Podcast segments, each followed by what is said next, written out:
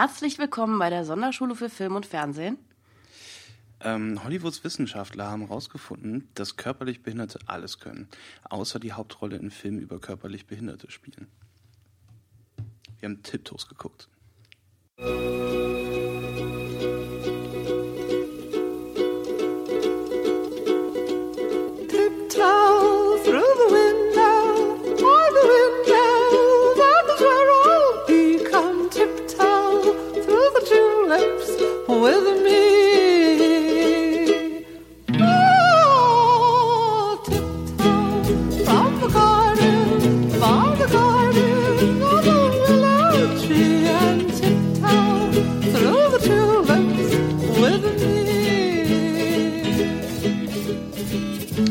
Ja, äh, viel Spaß mit dem Ohrwurm für den Rest des Tages. Ähm, Weißt du, ich finde das Lied so gruselig und weißt du, was ich auch gruselig finde? nee. Matthew McConaughey in Tiptoes. Aber Der war dazu ziemlich kommen wir, gruselig. Dazu kommen wir Der später war ziemlich noch. gruselig. Der war äh, gruseliger, als man dachte, für eine romantische Komödie, nämlich äh, Tiptoes Mhm. aus dem Jahr 2003. Ähm, 2003 Premiere gehabt auf dem Sundance Festi- Festival, sollte Oh, weia. 2004 ein, eigentlich in die Kinos kommen, kam dann aber doch nur auf DVD ähm, und hat sich äh, wäschekörbeweise nicht verkauft. Kein Mensch wollte den Film sehen. Ähm, Ich dachte, du wolltest sagen, Wäschekörperweise verkauft, was wenig gewesen wäre, aber es war so wenig, dass sogar die nicht weg. Ah, das ist tragisch.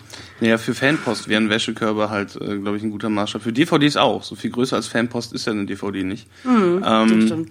aber äh, ich glaube nicht, dass, äh, dass es für Tiptoes irgendwelche Art von Fanpost gibt. Wir mögen, äh, Komische Überleitung jetzt. wir mögen äh, äh, ein paar der wenigen sein im deutschen Sprachraum, die eine Kopie dieses Filmes besitzen. Das kann sein, ja. Mhm. Äh, wir dürften auch äh, eine der wenigen im gesamten Sprachraum dieses Planeten sein, die eine Kopie von Tiptoes besitzen. Ähm, du hattest mir den Film zum Geburtstag geschenkt vor zwei, drei Jahren. Das habe ich getan. Ähm, und ähm, weil wir beide halt äh, große Fans und Leser dieser ähm, Kolumne sind, My Year of Flops hieß es damals noch, mittlerweile ist es äh, My World of Flops. Das ist eine zweiwöchentlich erscheinende Kolumne im AV Club vom amerikanischen Filmkritiker Nathan Rabin. Da haben wir beide das erste Mal und äh, so ziemlich das einzige Mal, ähm, bis auf einen anderen äh, Podcast, ähm, von dem Film gehört. Und äh, den Text werde ich auch gerne verlinken. Äh, Nathan Rabin ist ein Mensch, von dem man alles lesen sollte, wenn man sich für Film interessiert, weil der sehr, sehr sympathisch schreiben kann und sehr, sehr bildhaft und ähm, äh, sehr lebhaft. Ähm, aber dem ist zu Tiptoes jetzt, ich habe den Text länger nicht mehr gelesen, fällt mir gerade ein, aber die, also, das war noch einer seiner früheren Sachen, wo er noch nicht ganz so äh, in die in die Fäkalsprache abgedriftet ist. Ja, also ähm, ich weiß es auch nicht mehr genau, aber etwas, worauf er hingedeutet hat, ähm, was, äh, wofür, wozu wir auch noch kommen werden, weil du ihn ja auch ähm, äh, abspielen wirst, ist ähm, die unglaubliche tonale, äh, der to tonale Unterschied zwischen dem Trailer von Tiptoes, der halt so richtig äh, fast schon 90er Jahre, obwohl der Film ja äh, eigentlich neuer ist, so mit mit äh, äh, Plattenkratzen, so Record Scratch und, und und, und niedlicher äh, Popmusik und so halt irgendwie was suggeriert, was dieser äh, Film nicht wirklich ist. Wie du schon am Anfang sagte, das ist romantische Komödie. Dazu kommen wir vielleicht noch. Ist es eine romantische Komödie? Ja, das nicht? wird uns öfter passieren, noch bei der. Ähm, äh, Oder übrigens, was falls, falls ihr nicht wisst, was ihr gerade hört, wir sind die Sonderschule für Film und Fernsehen. Ähm, wir äh, gucken uns Filme an, damit ihr sie euch nicht angucken müsst. Ähm, und ähm, wer das genauer wissen will, was unser Mission Statement ist, der soll sich die alten Folgen nochmal anhören, die ganz alten Folgen, die an diesem Zeitpunkt der Aufnahme 20 Tage alten Folgen. Die staubigen wo wir uns das, äh, wo wir euch das genauer erklären. Ähm, aber das nur mal, mal zu generell zur Info. Ich bin Felix und das ist äh, meine, Ich bin Alex. meine ehemalige Freundin Alex und jetzt Verlobte, aber ähm, das spielt ja keine Rolle. Äh,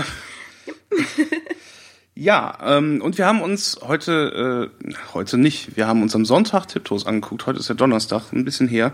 Ähm, aber da wir überlegene Gehirne haben, können wir uns immer noch an diesen Film, Film erinnern. Und wir haben natürlich auch Notizen gemacht. Ähm, ja, das ist interessant, was uns noch häufiger begegnen wird bei der äh, Sonderschule für Film und Fernsehen, dem äh, niedlichen kleinen Familienpodcast aus der Bundeshauptstadt, ähm, ist der sogenannte Etikettenschwindel. Bei Southland Tales habe ich das ja schon, in der Southland Tales Folge habe ich schon mal angesprochen gehabt. Ähm, bei Libero äh, sind wir auch im Grunde einem Film auf den Leim gegangen und bei Tiptoes haben wir auch den Fall, dass der Film vorgibt, etwas zu sein, was er nicht ist, nämlich äh, eine romantische Komödie. Denn ähm, der Film ist weder romantisch noch lustig. Es gibt keinen einzigen Witz in dem Film, wirklich. Ähm, und das ist, äh, da sollte man schon hellhörig werden, wenn, wenn einem das so als romantische Komödie verkauft wird, als heiterer Spaß, an dem man sich ähm, an, einem, an einem verregneten Sonntagnachmittag das Herz erwärmen kann. Der wird von Tiptoes schwer enttäuscht sein, weil der Film seltsam ist. Der ist ähm, sehr, sehr seltsam. Und zwar aus anderen Gründen, als ich zuerst dachte, dass er seltsam ist. Ähm, ich spiele mal den Trailer ab, damit ihr euch auf die lustige äh, Romantic Comedy Stimmung schon mal eingrooven könnt, die nachher nie zum Tragen kommen wird. Viel Spaß. Tibitos, Tippitos.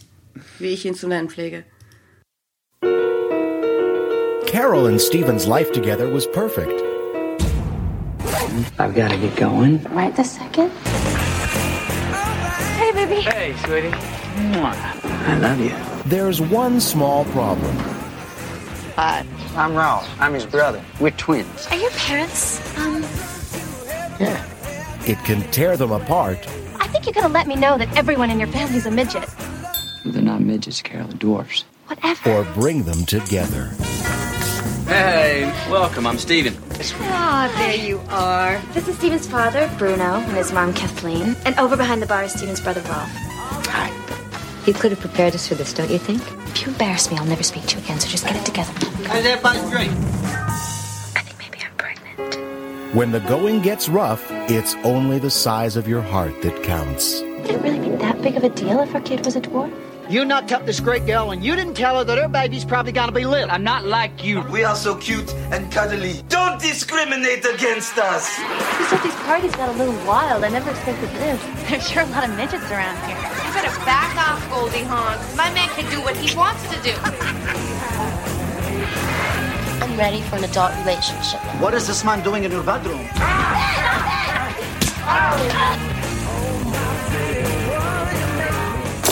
A walk down the aisle Well, Steven's a, he's a very lucky guy. Just hope he's smart enough not to screw it up. is just a beginning. There'll be rough patches, there's no doubt about it. Canal Plus and Langley Productions proudly present command performances from Kate Beckinsale, Matthew McConaughey, Patricia Arquette, and in the role of a lifetime, Gary Oldman. Tiptoes. Ja, ähm, in a Role of a Lifetime, das kann man wohl sagen. Meine Güte. Ähm, was ich zuerst gedacht hätte, was mich an dem Film am meisten verstören würde, ist die Tatsache, dass Gary Oldman ähm, einen Kleinwüchsigen spielt.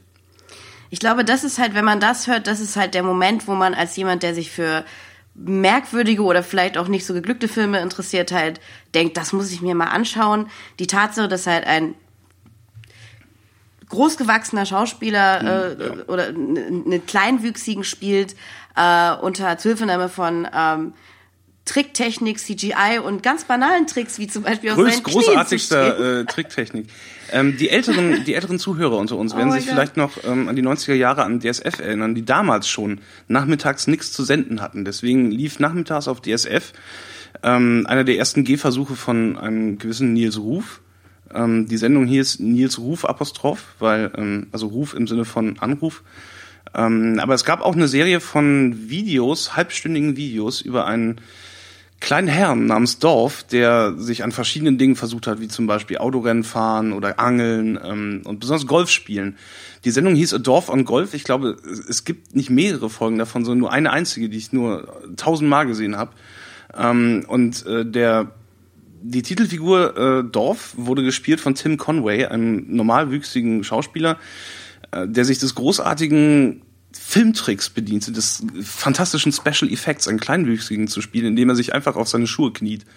Ähm, oder äh, also ich, ich, ich dachte, es wäre sogar noch elaborierter und, und er wäre jedes Mal mit jedem einzelnen Bein in den Golfplatz eingegraben worden. Äh, das sah dann, also das konnte man dem Rasen dann auch überhaupt nicht ansehen. Ich dachte, wow, ey, das ist fantastisch gemacht. Ich war damals, glaube ich, acht Jahre alt. Ähm, aber es ist tatsächlich, also äh, wenn man wenn man dahinter gestiegen ist, verliert es viel von seiner Faszination. Ähm, was sie bei Tiptoes geschafft haben, war äh, CGI einzusetzen. Das hatte Tim Conway, glaube ich, in den 80ern, als diese doofen Dorf- und Golf-Videos entstanden sind, äh, nicht zur Verfügung gehabt. Ähm, es wurde, also er hat wahrscheinlich irgendwie so grüne Stulpen über die, über die Schienbeine und Füße gezogen bekommen und äh, da wurden dann nachträglich am Computer äh, teilweise von Schnitt zu Schnitt wechselnde Schuhe oder Clocks oder irgendwelche Mhm. unförmigen Botten rein äh, montiert. Das sieht sehr, sehr abenteuerlich aus, aber das ähm, ist eigentlich nicht das Problem von dem Film. Komischerweise, weil ich hätte gedacht, also äh, ich bin sofort mit einer gewissen Antipathie in den Film gegangen, weil ich es irgendwie nicht cool finde, wenn, also ich meine, es gibt genügend andere fähige, kleinwüchsige Schauspieler. Peter Dinklage spielt in dem Film mit.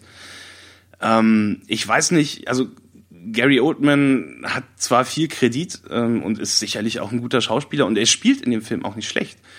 Aber also als Geste in einem Film, der zumindest in der uns vorliegenden Schnittfassung versucht, sowas wie ein Toleranzstück oder äh, Definitiv, ja. eine Moralität äh, über den Umgang mit Körperbehinderung zu sein, ist das fatal, wenn du die Hauptrolle äh, neben Matthew McConaughey mit einem able-bodied Schauspieler besetzt. Wie gesagt, Peter Dinklage spielt in dem Film mit. Äh, ist, ähm, äh, wie heißt er nochmal, der ähm, Michael J. Anderson aus, aus Twin Peaks und Carnival spielt auch in dem Film mit.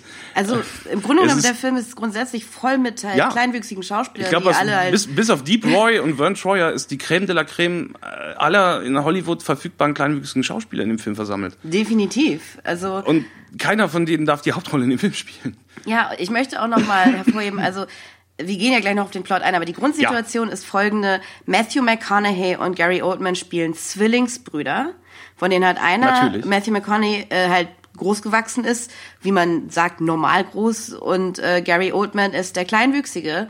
Also zum einen mal ähm, ähm, Zwillinge, oh Gott.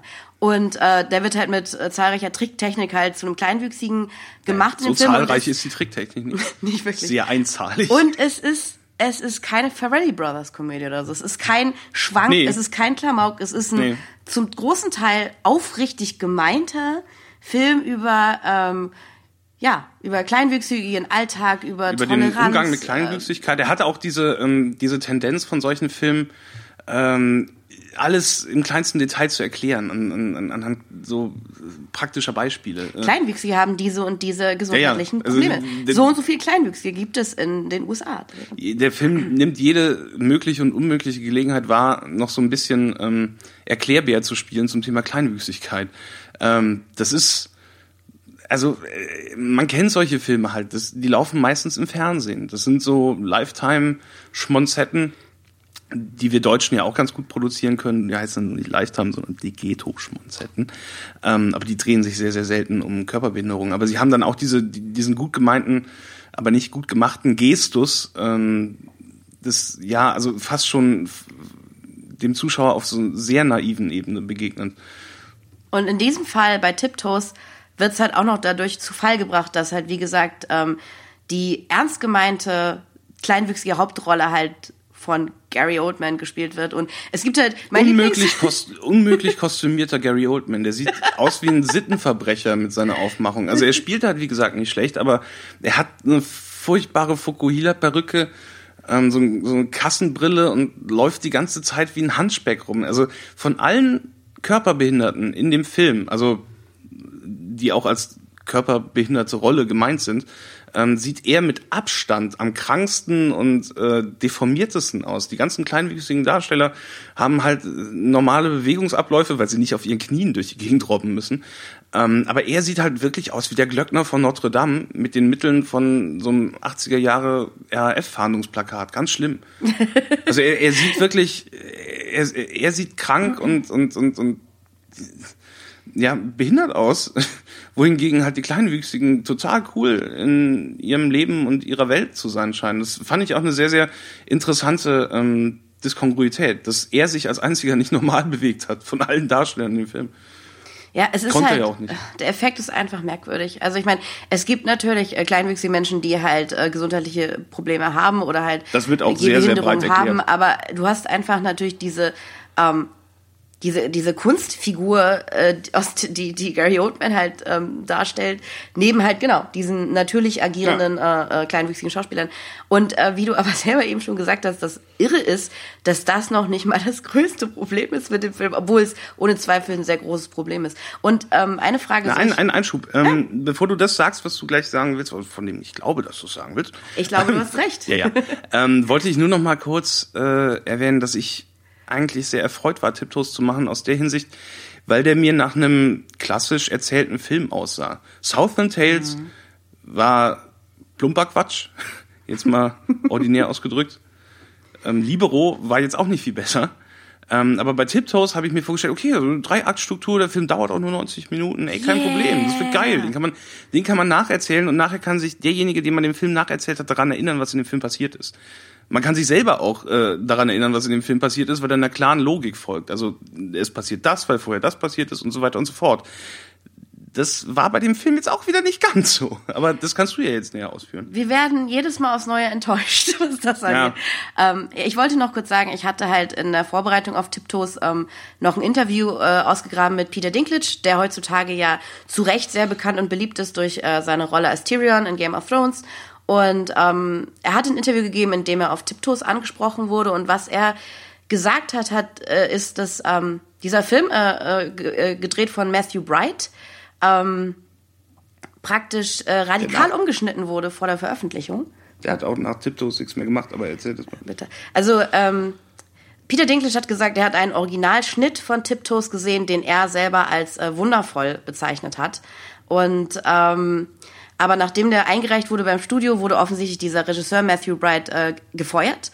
Und der Film wurde radikal umgeschnitten in das, was er jetzt ist, nämlich, wie Dinklage dann selber sagte, eine seltsame, quirky Romantic Comedy ähm, mit Zwergen. Und offensichtlich ähm, steckten da ganz andere Sachen drin oder hatte man vielleicht beim Drehen auch ganz andere Absichten verfolgt. Ähm, was vieles erklären würde, äh, wenn man sich den Film dann anschaut, äh, worauf wir gleich noch eingehen, was Motivation und sowas angeht. Aber tatsächlich ähm, ist das ein Film, der halt nicht das vorstellt, was die, die ihn gemacht haben, sich offenbar gewünscht hatten, was er sein würde. Und Dinklage selber halt, hat halt selber wirklich die Hände in die Luft geworfen bei dem Interview und gesagt, so es ist zu schade, ähm, was mit Tiptoes passiert ist. Ja, ich, ich nach dem, äh, nachdem du mir von dem Interview erzählt hast, wollte ich auch tatsächlich den Director's Cut von Tiptoes sehen. Aber ich glaube nicht, auch. dass der, ich glaube, ich glaube nicht, dass der irgendwie kommerziell verwertet wurde jemals und dass der, ich glaube, der liegt irgendwo im, im, im Kühlschrank Wahrscheinlich. oder ja. im Tresor von äh, Matthew Bright, der nach Tiptoes nichts mehr gemacht hat. Was ich auch interessant fand, der Drehbuchautor, dessen Name mir jetzt gerade entfällt, ähm, ich werde ja wie immer einen IMDb-Link setzen in dem Blogartikel, in dem dieser Podcast veröffentlicht wird, ähm, der hat außer Tiptoes gar nichts gemacht. Der hat, dessen IMDb-Eintrag Eintrag ist genauso lang wie meiner. Das ist ein Film. Also ich, bei mir ist es ein Kurzfilm, aber Bei mir auch. ja, ähm, ja, stimmt, du bist auch. Äh, ja, ja, wir sind die wir IMDb Wir Stars. sind Superstars, ja. Mein Starmeter wird auch jetzt radikal in die Höhe schnell. Ding, ding, ding. Ähm, aber äh, äh, dessen Ausflug ins äh, filmische Schreiben hat, hat auch nicht lange gehalten. Ähm, ja, fangen wir einfach mal an mit der Nacherzählung. Also wie gesagt, es einigermaßen geht es ja, aber ich, es ist tatsächlich, es wird sehr, sehr auffällig, ähm, dass dieser Film von vornherein nie als romantische Komödie gedacht wurde, weil er, wie gesagt, nicht lustig ist. Und äh, romantisch auch nur so mh, im weitesten Sinne. ja, du seufzt schon.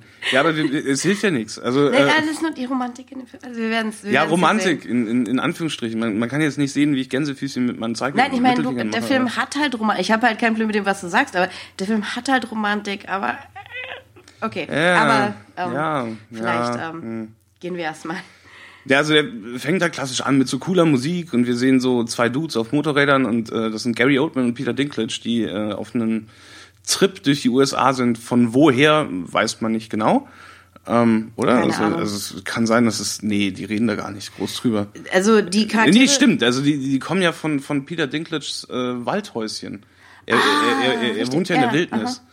Richtig, weil der, weil der, abgeschieden als ähm, Eremit von, von aller Zivilisation wohnt Peter Dinklage zusammen mit ähm, Gary Oldman ähm, im Wald Mhm. und fährt ähm, zu einem Zwergenkongress richtig. in einer Stadt in Kalifornien, nehme ich mal an. Mhm. Ähm, das ist also unterlegt mit so cooler Bad to the Bone-mäßiger Rockmusik und ähm, unterwegs äh, gabelt Peter Dinklage auch noch eine Schwalbe. Und naja, es ist keine Prostituierte, aber sie wird, Sie wird äh, sehr oft. Sie wird sehr oft für eine. Prostituierte gehalten. Es Ähm, ist Patricia Arquette, ähm, die halt im Grunde genommen sowas spielt wie eigentlich so eine leicht versponnene Hippie-Tante. So ein bisschen, so eine Ja. Erdmutter. so ein freier ähm, Geist. Sie ist ein freier. Geist, genauso wie Peter Dinklage, der sexy Bad Boy des Films. Ja. Er, er ist der Bad Boy, aber dazu kommen wir später Mit noch. einem unmöglichen französischen Akzent. Er ist Marxist und Bad Boy. Mhm. äh, warum uns Marxisten äh, mittlerweile im zweiten von drei Filmen verfolgen. Ja, stimmt, ist ja du auch- hast er ist recht. Mar- I am a Marxist. I am a Marx. Das wollte ich auch, das können wir gleich am Anfang anmerken. Peter I'm Dinklage not hat, a Catholic Dwarf. Was? this is bullshit. Also, das woll- wollte ich gleich sagen. Peter Dinklage hat den Film tiptoes verteidigt, wie er ursprünglich war. Peter Dinklage dachte aber auch, dass dieser französische Akzent, den er macht in dem Film, eine gute Idee ist. Ja. Ähm. nee, ist es nicht. Also wirklich schlimm. Also, die, ja. die, die Figur ist mir eigentlich ziemlich sympathisch. Aber äh, ich, ich, ich finde sie zum Kotzen, weil, also nicht, äh, stimmt, die ist total unsympathisch. Er es lebt ich konnte von- mich so von ein bisschen mit ihr identifizieren, wegen seinem Rückenproblem. Der, Ja, das der- kann ich verstehen, Der, der ja. hat total Probleme mit der Bandscheibe. Das wird nämlich auch erklärt. Äh, äh, Menschen mit von kleinem Wuchs, beziehungsweise ähm, krankhaftem Zwergenwuchs, ich weiß Mhm. nicht, was die komplett deutsche medizinisch richtige, People with Dwarfism, Mhm. ähm, äh, haben halt sehr oft an Bandscheibenvorfällen zu leiden, weil deren äh, Rückgrat äh, nicht richtig vernünftig wächst. Ähm, und da ich letztes Jahr einen Bandscheibenvorfall hatte, äh, konnte ich, konnte ich das sehr, sehr gut nachempfinden. Ähm, das äh, wird, äußert sich auch darin, also natürlich wird erst erstmal ähm, dann erklärt, äh, dass Zwergen sowas haben und ähm, dann sieht man die ganze Zeit, wie, wie Peter Dinklage halt ähm, Codeinsaft äh, trinkt, also Scissop oder Lean sippt und ähm, das halt unter anderem, weil er an chronischen Schmerzen leidet. Aber also die, ansonsten fand ich die Rolle unmöglich. Es, es, es, der ging mir nach zwei Minuten auf den Sack. Ja, ich wollte Äh, gerade sagen, ähm, die lebt halt von, von dem Charisma, das Dinklage halt einfach hat. Ähm, aber äh, dazu kommen wir später noch. Er ist halt äh, nicht nur ein Marxist und ein Draufgänger, sondern auch ein Typ, der auch ähm, halt mal Leute mit einer Schusswaffe bedroht und äh, sich Egal, aber auf jeden Fall, er gabelt diese äh, Tramperin auf, das ist Patricia Arquette. Und bei den beiden, ähm, sie ist erst ein bisschen verblüfft davon, dass dieser ähm, kleinwüchsige Herr mit dem starken Akzent sie auf sein, wie heißen die Dinger mit denen? Trike. Auf sein Trike. Bekannt aus ähm, mehreren Bud bittet. Spencer und Thomas Gottschalk-Filmen. Äh, ein, ein, ein Kraft, äh, ein, ein, ein Krat, das sich nicht durchgesetzt hat vom Typ her. Gut, danke, dass du mir das auch beim Gucken erklärt hast, Aber weil einem, ich dachte, einem, was erstmal würde es halt albern aussehen, wenn sie auf diesen kleinen Mini-Motorrädern rumfahren würden, die man manchmal ähm, auf Jahrmärkten in der Tombola gewinnen kann. Und äh, vom normalen Motorrad würden sie runterkisten. Mhm. Deswegen sind Trikes da relativ ideal, weil die nicht umfallen können. Die haben ja drei Räder. Ja. Ja, gut, danke. Also, jeden, also jedenfalls äh, ähm, äh, steigt sie dann doch nach kurzem Zögern bei ihm auf seinen Trike. Und ähm, ja, Gary Oldman ist eigentlich sowas wie sein etwas gut, gutmütiger, also äh, Gary Oldman ist der Straight Man in dem Duo und Peter Dinklage ist der Quirky. Ja, sie haben so ein bisschen so eine äh, Jack Lemmon Walter Matthau Beziehung ähm, mit äh, Peter Dinklage in der Walter Matthau Rolle und Richtig, ja. äh, Gary Oldman als Jack Lemmon, der so ein bisschen grummelig und spießig und verklemmt ist und na, na, na. Mhm. Ja, und äh, dann wurden die beiden Figuren eingeführt und Mhm. äh, äh, dann die nächste Szene ist gleich wie Matthew McConaughey mit so einer Holden. Kate einer, Beckinsale. Kate Beckinsale, ähm, bekannt aus der Underworld-Trilogie Mhm. von ihrem Göttergatten Len Wiseman. Äh, oder jetzt nicht mehr, schon nicht mehr Göttergatten, oder? Ich glaube nicht, aber ist ja auch Wurst. Ja. Spielt für den Film äh, keine Rolle. Nicht wirklich. Interessiert's mich. Also Kate Beckinsale ist in dem Film so eine, ähm, ich habe es mir halt gleich aufgeschrieben. Sie ist so ein bisschen so eine äh, äh, frühe 2000er Bohemian, so ein Bohemian Girl so ein bisschen. Sie ist eine Malerin. Ja, sie malt Ähm, gigantische, äh, äh, also tapetenartige, ge- sechs mal sechs Quadratmeter große Mhm. Gemälde mit Blumen drauf, wo ich mir auch nicht erklären kann, wie so eine Person sich äh, auch so eine Art palastartiges Loftanwesen leisten kann. Das weiß man in den Film freilich nie. nee. Das ist übrigens auch eine Degeto-Parallele, finde ich. Ja, ja, Von nee, daher, klar. Ähm, ja. Man, man muss halt von den Besten klauen. Ähm, ja, äh, also womit die ihr Geld verdienen, weiß man nicht. Er ist Äh, Feuerwehrlehrer. Er ist Feuerwehrlehrer, was auch Matthew sicherlich richtig, richtig viel Geld einbringt. Also womit man sich dumm und dusselig verdient. Auf jeden Fall leben die beiden äh, zusammen in einem ja äh, tonhallengroßen Künstlerloft. Ungefähr. Nur äh, äh, unterbrochen von so ein paar Stahlträgern, die das Ganze tragen. Ähm, Und äh, sie macht sich an, an, an, an seinem Hosenlatz zu, zu schaffen, äh, um halt äh, den oralen Verkehr zu lancieren. Äh, er, ja, Das hast du schön gesagt. ähm, aber er kann nicht. Ähm, aber nicht, weil er impotent wäre, sondern, äh, weiß Gott nicht, sondern weil er terminliche Verpflichtungen hat. Er muss nämlich auch zu diesem Zwergenkongress, der gerade just in dieser Stadt äh, stattfindet, wo er wohnt, ähm, wo er sich dann mit seinem Bruder Gary Oldman treffen wollte. Und ähm, wir fahren dann quasi äh, Umschnitt äh, mit ihm zu diesem Kongress und sind dann da und hören. Moment. Ja? Also wichtig ist, ähm, dass äh, McConaughey äh, Kate Beckinsale nicht sagt, wo er hingeht. Genau, er verhält sich sehr, ähm, oh, Baby, ich muss los. Ja, ich kann dir das jetzt nicht sagen, meine Familie. Das heißt, es ist ein Geheimnis. Nee, er sagt gar nicht Familie, er sagt, er muss, Also, er muss einfach- Arbeit weg. ja, ja. Er Als ist- Feuerwehrlehrer abends. Er ist und, extrem äh, in, vage, in einem ja. Anzug. Wahrscheinlich dann sagt er ihr, er, fährt dann zum Kongress der Feuerwehrlehrerinnung. Oder so, So ja. die ja, ja Kraftfahrzeuginnung genau. bei Libero. Ähm, ja, Und das soll, glaube ich, dann sogar für uns eine Überraschung sein, oder? Dass er dann auf diesem Zwergenkongress auftaucht, weil in der nächsten Szene, wie du sagst, ist er Ja, der Film dauert an dem Zeitpunkt fünf Minuten. Also er kann Auf sagen, jeden dass es eine Fall, Überraschung ja. ist, aber äh, er hat halt Familie, die komplett zwergenwüchsig ist. Das hat er Kate Beckinsale noch nie erzählt. Und äh, auf diesem Kongress äh, treffen sich halt die ganzen Zwerge, kleinwüchsigen, meine Güte, die ganzen kleinwüchsigen, ja, passieren, mh, ist, ähm, kleinwüchsigen Kongress äh, treffen sich dann die ganzen Kleinwüchsigen, um sich auszutauschen oder sowas, um sich komischerweise Vorträge über Kleinwüchsigkeit anzuhören, wo dann äh, nochmal für die ganzen Kleinwüchsigen die Basics der Kleinwüchsigkeit erklärt werden. Das ist natürlich für uns Zuschauer äh, ein, günstiger Zufall. Für die Kleinwüchsigen ist es wahrscheinlich sehr redundant. Guter Gedanke, ja, das stimmt. Auf jeden Fall ist es halt eine dieser, dieser cleveren Wege, auf die der Film es äh, versteht, uns als Zuschauern, die wir ja nichts über Kleinwüchsigkeit wissen, ein, ein, ein wenig von diesem Wissen zu vermitteln. Subtilität. Ja. Ähm, Weil ja unter ja, zugegen äh, sind unter anderem der äh, seine kleinwüchsige, seine Genau. Eltern. Ist, ist der Vater von ihm der aus Twin Peaks? Oder? ja, ja, sein Vater mhm. ist Michael J. Anderson aus Twin Peaks und Carnival äh, und noch vielen anderen Sachen, äh, in allen möglichen Kram mitgespielt. Äh, ja. ja, Oder sein Onkel, ich bin mir nicht Nee, ganz es, sicher. sein Onkel ist ein anderer. Sein Onkel stimmt, ist der, sein Onkel ist der- den Cat Beckinsale dann später besucht. Aber das Richtig, ist sein okay. Vater und seine Mutter äh, ist halt auch kleinwüchsig, seine ganze Familie ist kleinwüchsig und sein Zwillingsbruder auch, nämlich der äh, besagte Gary Oldman. Mhm. Wir haben jetzt, glaube ich, schon viermal erwähnt, dass die beiden Zwillingsbrüder sind. äh, man kann es aber nicht Ich oft nicht genug erwähnen, weg. weil die beiden sich überhaupt nicht ähnlich sehen. Die sehen komplett grundverschieden aus. Matthew McConaughey ist ein alright, alright, alright. Also Matthew McConaughey halt. Ähm, und Gary Oldman sieht aus wie Peter Schlönske, dem man die Beine abgesägt hat. Ähm, Er hat so einen leichten Horst Schlemmer going ja, on. ja, auf ja. definitiv. Gegenüber Ähm, und Gary ist Oldman in Tiptoes wirkt Horst Schlemmer sogar noch äh, erotischer. Suave im Vergleich. Ja. okay. Ähm, das stimmt. Auf jeden Fall, ähm, Gary Oldman äh, kommt ein bisschen spät zu dieser Ja. Veranstaltung. Also, aber äh, Und er stresst sich dann so ein bisschen mit Matthew McConaughey an, weil oh, ich wollte dich doch eigentlich treffen, wir wollten noch länger quatschen. Was ja auch einer dieser vielen Nicht-Konflikte in dem Film ist, die ich nicht verstehe. Ähm, weil sie ja jetzt in dem Moment schon miteinander quatschen können, aber er muss natürlich dann wieder zurück nach Hause zu seiner Ollen. Ähm, äh, aber man merkt halt in der Szene schon, dass die beiden Darsteller überhaupt keine Chemie miteinander haben. überhaupt Entweder, also die wirken auch leicht indigniert äh, miteinander spielen. Also vielleicht wurde der Film ähm, äh, in Sequence gedreht, also chronologisch Szene für Szene und äh, in dem in der Szene waren die noch nicht so ganz äh, comfortable miteinander. möglich wäre Daran hat sich aber dann auch im späteren Verlauf des Films gar nichts mehr geändert. Also, es ist auch sehr schwer, mit dem Charakter von Matthew McConaughey Chemie zu haben, aber Entschuldigung, ich komme nicht Das drüber. stimmt, ja.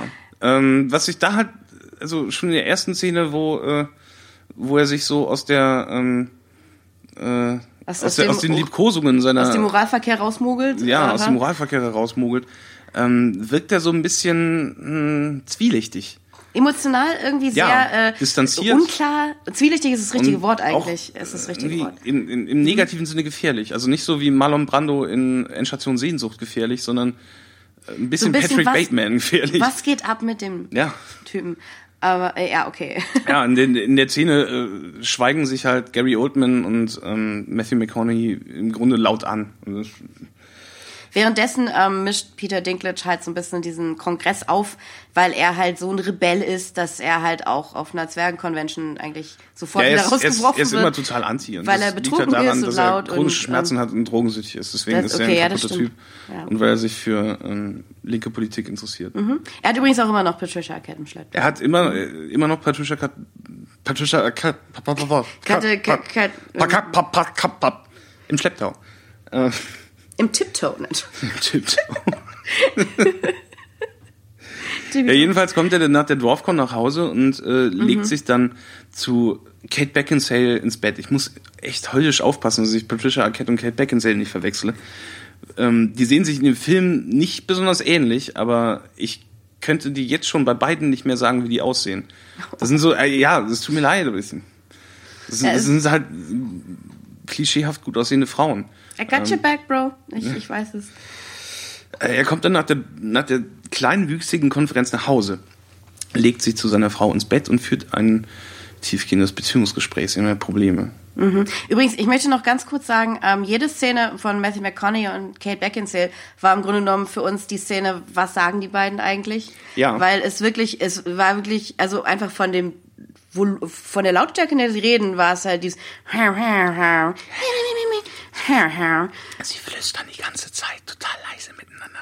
Das macht einen wahnsinnig. Und wir sind relativ daran gewöhnt, Filme auf Englisch zu gucken. Also das, ähm, Wenn, schon wenn die beiden eine Szene zusammen haben, dann sind sie sich entweder am Anbrüllen oder es wird ein Mumblecore-Film. Man ihr hört nichts. mhm. Das ist aber auch nicht so wichtig, weil das, was sie sich äh, gegenseitig zu sagen haben, ergibt nicht unbedingt viel mehr Sinn als Nasen. Auf jeden Fall, genau. Ähm, äh, Matthew McConaughey möchte eigentlich schlafen, aber Kate Beckinsale möchte gerne mit ihm ein Beziehungsgespräch führen.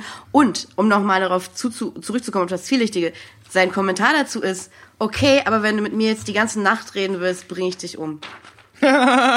Lustig. Ich meine, das Ding ist halt, äh, man kennt ja sowieso, oh, ich bring dich um oder so, aber halt, es ist bei ihm, es kommt halt rüber wie, äh, auf Ich jeden habe Fall. ich hab, glaub ich, auch nie äh, in, in, im Spaß, dass ich dich ja, umbringen will. ehrlich gesagt, jetzt bereue ich es auch gerade, dass ich es gesagt habe, weil das, Das- stimmt, das, das sagt ist man in der Regel nicht so. Und so wie er sagt, kalt, Alter! kommt es definitiv gruselig rüber. Auf jeden Fall, sie möchte mit ihm über die Zukunft ähm, ihrer Beziehung reden, was jetzt halt ähm, kann man ja machen wollen. Ja. Und er ist halt sehr unwillig und dann lässt Nee, er hat keine Böcke. Und es, es ist halt kalt und abweisend. Und nachdem das Gespräch schon mal so einen guten Anfang genommen hat, sagt sie ihm dann auch gleich, dass sie äh, schwanger ist. Mhm. Und, und McConaughey reagiert halt irgendwie Er so, hat keinen als, Bock. als hätte sie ihm gesagt, dass sie halt äh, äh, Schwanger wäre. ja, er, er hasst es total. es ist ja, es ist ähm, er ist, er ist genau, er hat überhaupt keine Böcke darauf und er macht ähm, so ein Ding, was wo man auch denkt so, hm, naja, er rollt sich halt praktisch zu so einem Ball zusammen und dreht den Rücken zu und geht einfach schlafen, was auch irgendwie aber damit es endet ist das Gespräch schwer, und ihn als, als Hauptperson und als, als maßgeblichen Protagonisten des Films, der er über weite Strecken über auch ist, sympathisch zu finden. Ich würde sagen, ich, ich, ich finde, das ist, könnte ist tatsächlich eine Diskussion, wer ist die Hauptfigur. Ich würde sagen, die Protagonistin ist Kate Beckinsale, ähm, weil sie halt auch eigentlich das Ganze, dieses Want und Need und das so weiter ändert hat. sich immer so ein bisschen. Aber es ist sehr unklar. Der Film fängt halt nicht mit ihr im Fokus an. Sie steht am, im ersten Akt nicht im Mittelpunkt, sondern er. Im zweiten Akt, wo sie dann plötzlich lernt, dass ähm, seine Familie kleinwüchsig ist und Mhm. äh, sie mit Gary Oldman auf so eine kleine Entdeckungsreise in das Reich der Kleinwüchsigen aufbricht. Äh, da steht sie dann tatsächlich im Mittelpunkt und äh, im dritten Akt steht Gary Oldman im Mittelpunkt. Das, Das- klingt, das klingt nach einem tollen High-Concept-Gedöns oder äh, nach einer klug gedachten Erzählung oder so, aber es ist totaler, totaler Scheiß. Ähm, weil der Film, wie gesagt, äh, er fängt an wie eine romantische Komödie. Du hast Matthew McConaughey in der einen Ecke, ähm, zusammen mit Kate Beckinsale, die halt äh, ja ein ungleiches Paar sind oder so. Oder irgendwie ein Paar mit Konflikten, die sich dann aber zusammenreifen sollen, äh, raufen sollen, zusammenreifen. Ähm, aber es, es geht halt irgendwie nicht auf, weil der Film sich nie genau einigen kann, wer denn jetzt im Fokus steht und was genau die Rolle von Gary Oldman in der ganzen Chose ist. Das ist allerdings wahr. Ich würde, ich würde sagen, ich bin nur zum Teil deiner Meinung. Also für mich ist tatsächlich Matthew McConaughey ähm, von Anfang an also nicht als Protagonist zu gebrauchen, weil er einfach zu undurchsichtig ist. Oh, ich sage nicht, dass er als Protagonist zu gebrauchen wäre. Äh, Das habe ich nie behauptet. Aber ich er sage, kriegt- er ja, ist der okay. Protagonist. Äh, Das würde ich. Aber okay, ich, ich weiß schon, was du meinst ähm, mit dem ersten Akt. Okay. Ich würde meinen Hut tatsächlich in, in, in den Ring werfen für Kate Beckinsale, aber ich verstehe, was du meinst. Äh, Also man sieht sie dafür einfach zu selten. Ähm, ja, gut, äh, aber nachdem dieses Schwangerschaftsgeständnis dann kam, geht es auch gleich mit ähm, seinem Bruder weiter, der in dem Film Rolfe heißt. Also jeder nennt ihn quasi Rolf oder Ralph, aber äh, in IMDb und Wikipedia und auch auf dem Klappentext von Tiptoes, wo auch ein toller äh, äh, Druck, Druckfehler drin ist. Der Film wird nämlich äh, auf dem Klappentext als Brillant bezeichnet. Nee, brillant. Brillant, Ein ähm. brillanter Film. Ähm, jedenfalls heißt seine Figur Rolfe. Mhm, Wo Rolfe. ich halt Er immer, Rolfe. also da kommen mir immer sehr, sehr warme Erinnerungen an das Dschungelcamp wieder. ähm, an den größten Protagonisten neben Jochen Bendel, den das Dschungelcamp wahrscheinlich je gesehen hat. Also nachdem, nachdem Rolfe rausgewählt wurde, war die ganze Staffel eigentlich für einen Eimer. Ich kann mich nicht mehr genau erinnern, wer außer Rolfe drin war. Äh, ich weiß halt nur noch, äh, dass das große Highlight dieser Staffel war, wie Rolfe unwissentlich nachts das ganze Dschungelklo voll uriniert hat und sich dann am Tag darauf ein großes Mysterium entsponnen mit Verdächtigungen, gegenseitigen Bezichtigungen und, und, und, und Getuschel und am Ende der Erkenntnis, dass Rolfe ohne Brille nachts auf Klo gegangen ist und im Stehen äh, geharnt hat und alles voll gemacht hat. Es war wieder zerbrochen. Das war lustig. Ja, er das war- versuchte also- etwas zu ermitteln, was er selber letztendlich ausgelöst Das hatte. ist, äh, am Ende war sein eigener Mörder er. Mhm. Und er hat es dann auch, ähm, also er war genauso verblüfft wie wir als Zuschauer. Das ist ein, ein Highlight von der Staffel, die am Ende, keine Ahnung, wer gewonnen hat. Irgendein Typ. Ich weiß es auch nicht mehr. Nachdem Rolfe, Rolfe, als, yay. yeah, Rolfe, was soll man. ähm, auf jeden Fall checkt Rolfe mit Peter Dinklage und Patricia Arquette im Hotel ein, Mhm. äh, Motel. Und äh, der Motel-Typ ist auch gleich schon unsympathisch und äh, ist auch äh, natürlich äh, Einwanderer und sagt dann so, oh, it's, it's one adult and two little children. Ah, ja, richtig. Oh, Oh. Mann, ja. Es kann sein, dass das eine repräsentative Alltagserfahrung ist. Es ist auch wieder eine irgendwie überflüssige Szene. Schwer zu sagen, ja. Ja, aber Äh, es ist halt ein schmieriger Motel-Eigentümer und, und das soll natürlich dazu dienen, um das zu verdeutlichen. Und äh, ich habe wirklich sehr viel Mitgefühl mit der Figur von ähm, Gary Oldman, weil also in diesem Punkt sind Patricia Arquette und Peter Dinklage schon ähm, all over each other. Also sind also es klickt zwischen den beiden fast äh, fast sofort. Die wollen sofort, wo die, wo die, sie sind die praktisch Tür aufmachen. im Halbkoitus, als sie die Tür ja, aufmachen. Ja. Die, die Mhm. fallen direkt aus der Tür aufs Bett und wollen bumsen. Und es ist ein Bett. Und also, Gary nee, ein Oldman will pennen, zwei weil Betten. Gary Oldman halt den ganzen Tag Trike gefahren ist und ihm sein Arsch wehtut. Und Wie sich herausstellt, tut Peter. Dinklage hingegen alles weh und deswegen haut sich Peter Dinklage erstmal schön den Kodeinhustensaft hinter die Binsen. Wir erfahren dann halt, äh, wie gesagt, wie ich eben schon gesagt hatte, dass er ähm, opiatabhängig ist, weil er Mhm. chronische Schmerzen hat, wegen seiner Bandscheiben. Das erklärt äh, Peter Dinklage, Patricia, Ar- äh, Quatsch, das erklärt Gary Oldman, Patricia Arquette, während Peter Dinklage wiederum auf dem Motel am Kotzen ist. Mhm. Ähm, ja, und das, äh, nachdem er sich dann aber zu Genüge so den, den Scissor gegönnt hat, ähm, fangen die beiden dann auch an zu knattern. Und Gary Oldman ist natürlich das äh, dritte Rad am Wagen. Mhm. Muss sich zu so einer Kugel zusammenrollen und das die Bettdecke über die Ohren ziehen und hoffen, dass er diese Nacht vergisst und, und alle Geräusche, die er in ihr hören wird. Wobei, wenn Gary Oldman halt, wie gesagt, mit äh, Peter Dinklage auf Achse ist, dann ist es sicherlich nicht das erste Mal, dass ihm das passiert. Aber, nee, es scheint, ähm, es scheint tatsächlich eine gewisse Routine in dem Verhalten zu sein. Ja. Auf alle Fälle äh, wollen wir schon äh, darauf hinaus, dass, wo, wo, wo der Rolfe wie der Rest von Rolfes Nacht äh, äh, Ja, ja, klar. abläuft. Es ist Weil ähm, es ist dann so, ähm, im Endeffekt ähm, äh, verlässt er das äh, Motel äh, nicht wegen der Knallerei, sondern weil Peter Dinklage ähm, sich weigert, einen Arzt rufen zu lassen wegen seiner chronischen Schmerzen. Und da das halt auch offensichtlich eine Situation ist, die sich öfter ereignet, ähm, macht sich dann der Gary Oldman aus dem Staub, weil er halt äh, kein, keine, keine Böcke mehr drauf hat und äh, sucht seine Ex-Flamme auf, eine äh, Dame namens Sally, die ebenfalls kleinwüchsig oh, ist, Sally hieß sie, so, ja. so wie er. Und ähm, ja, also und, und auch wirklich so eine kleine äh, platinblonde äh, Bombshell eigentlich ist, Ja. die ihm auch glatt erstmal in so einem äh, rosafarbenen Negligé äh, die Tür aufmacht. Und äh, eins muss man sagen, der Film ist halt sehr offen mit so ähm, mit der Sexualität unter Kleinwüchsigen. Das fand ich gut. Vollkommen in Ordnung ist. Das fand genau. ich total gut. Ähm, aber auf alle Fälle, ähm, äh, Rolfe und Sally haben eine turbulente On-Off-Beziehung und äh, das hat auch seine Gründe. Ja, weil ähm, Sally mittlerweile einen neuen Freund hat, Mhm. äh, nämlich auch ein, also ein verschieden normalwüchsiger ähm, Nachtwächter, der dann auch reinkommt, während die beiden halt streiten. So, ich weiß gar nicht genau, was Gary Oldman will. Er will, glaube ich, einfach nur mit ihr zusammenkommen oder bei ihr pennen oder so. Er will, glaube ich, tatsächlich erstmal nur, also er will mit ihr halt einfach wieder Verbindung aufnehmen, aber ich Ja. glaube, er sucht vor allem auch einen Platz zu schlafen. Nee, aber ich glaube tatsächlich, du hast recht, er will, glaube ich, mal gucken, ob da was geht mit ihm und Sally und ähm, sie ähm, ist halt auch, also sie ist auch äh, nicht, nicht desinteressiert, aber letztendlich hat sie halt diesen anderen Freund und Der dann ähm, auch reinkommt und das Ganze, also jegliche Hoffnungen von Peter, von Peter Dinklage schon, Gary Oldman zunichte macht äh, und, und Gary Oldman verprügelt. zu, äh, zu flippiger äh, äh, Scherzmusik, muss man dazu Ja, sagen. das ist eigentlich eine ziemlich verstörende Szene, weil der Typ halt doppelt so groß ist wie Gary Oldman. Ein ziemlich kräftiger Typ. so ein Security-Mann in so einer Ja. Bomberjacke und so. Und, Der den, der haut den richtig kaputt haut, also dem voll eins in die Fresse zimmert, sich mit, auf ihn draufkniet und dann richtig Mhm. loslegt mit den Fäusten und nur dadurch aufgehalten wird, dass Helly ihm mit einem Ghetto-Blaster auf seinen eigenen Kopf wiederum knallt. Was auch irgendwie nach einer Oh krassen Verletzung aussieht. Aber das, das alles hat so, so Adam Sandler Musik. Ähm, Zany. Das ist und es gibt halt keine Gags in, in der Szene. Also die ist halt eher so melancholisch.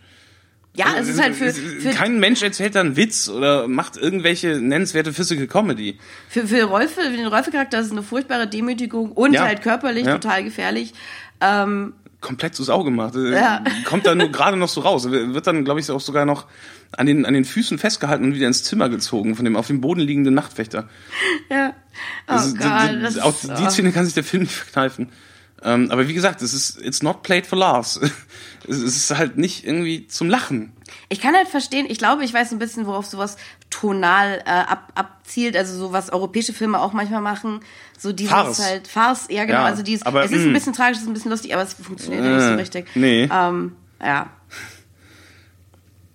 Wollen wir, also äh, ist jetzt schon ähm, jedenfalls äh, Rolfe, nachdem er dann ja äh, bei seiner alten Flamme rausgeflogen ist, äh, muss sich halt was Neues suchen. Und was fällt ihm ein? Er könnte ja seinen Bruder Matthew McConaughey aufsuchen. McConaughey hingegen ist nach äh, der Schwangerschaftseröffnung einfach mal trotzdem auf so ein Feuerwehrmann-Seminar gefahren. Und äh, Kate Beckinsale ist allein zu Hause. Und äh, ja, macht halt Gary Oldman die Tür auf und da platzt dann die Bombe. Das ist dann in dem Trailer der große äh, Record Scratch Moment. Ähm, ja, der Bruder von ihrem Freund slash oh Gott, die sind auch noch verlobt, ja. Ähm, der Bruder von ihrem Verlobten ist kleinwüchsig und sie weiß nichts davon. Ähm, das ist auch übrigens noch ein Kommentar, den ich habe, äh, nicht um vorzugreifen, aber sie erzählt Gary Oldman dann, als sie ihn reinbittet, dass sie und Mac, äh, McConaughey seit, äh, seit sechs Monaten verlobt sind oder zumindest Was wir, glaube ich, das erste Mal an der Stelle in dem Film erfahren, oder? Genau, genau. Also sie sagt, Was? Wir sind verlobt? und es ist super, das super ist halt schon nach dem strange. ersten Aktwechsel. Also wir sehen dann halt, ähm, bevor Gary Oldman bei ihr reinschneidet, dass sie einen Schwangerschaftstest macht und der positiv ist. Und dann Richtig, gibt's halt danke. diesen, diesen Mhm. Aktwechsel und wir sehen Matthew McConaughey bei so einer Feuerwehrübung, wo er so einen armen, armen Rekruten oder äh, Feuerwehr-Azubi zur Sau macht, weil er irgendwas nicht schnell genug macht. Und, Weil er äh, so böse ist wegen der Schwangerschaft. ja, er ist total, er hat richtig die Schnauze gestrichen voll, Mhm. echt keinen Bock hat auf Babys. Ähm, und ja, ähm, Und das wollte ich, darauf wollte ich hinaus. Also, wenn man die beiden sieht, würde man halt nie denken, dass die verlobt sind, weil halt, wie gesagt, Matthew McConaughey sich die Hälfte der Zeit so verhält, als würde er überhaupt nichts. ich hätte auch gedacht, dass die eher so eine casual, also so eine Ja, so- so- so- Buddy-Beziehung ja, hätten, ja, um es ja. mal Genau. Ähm, äh, so auszudrücken. also es ist halt so, als würden halt Kate Beckinsale und Wirken wie McCon Friends with McConaughey Benefits. In so einer, beide in einer unterschiedlichen äh, Beziehung sein. Also sie ist halt in die, mit ihm in einer festen Beziehung, macht Pläne für die Zukunft etc. Äh, äh, interessiert sich halt, also es ist interessiert an, an der Babysituation. McConaughey ist eigentlich die ganze Zeit ausweichend und Weil das halt auch, es, es, es wäre auch ein sich anbietender Bogen für so eine Figurenbeziehung. Also, dass er sich zum Beispiel darüber im Klaren werden soll, ob er was Festes will oder nicht, aber die beiden sind die ganze Zeit schon verlobt. Ja, ja, das, Das ist, ist total seltsam. Eine der vielen Sachen, so, die wie so ein Fehler in der Matrix wirken, wo sie denken, Mo- Moment, Mhm. so, so das, knapp am Ziel das vorbei. müsste ich doch Ja, eigentlich ja. wissen, oder? Ja, ja. Stimmt, wenn, wenn es jetzt so wäre wie, oh, jetzt ist sie schwanger und man muss sich überlegen, vielleicht ist die Beziehung doch ernster, das wäre eine Geschichte. Aber es ist tatsächlich nicht die Geschichte, sondern sie sind schon verlobt. Weil er Ähm, dann halt ein, irgendwie ein schlechtes Gewissen hat, weil er äh, eventuell äh, sie geschwängert hat mit einem Kind, das eine Körperbehinderung hat. Mhm. Und dass du dann halt irgendwie darüber, keine Ahnung, ich weiß, es fiel mir jetzt gerade ein, aber es gibt so viele, so viele Möglichkeiten und so viele Ansatzpunkte, äh, Tiptoes irgendwie zu korrigieren oder aus Tiptoes einen Äh, besseren äh. Film zu machen.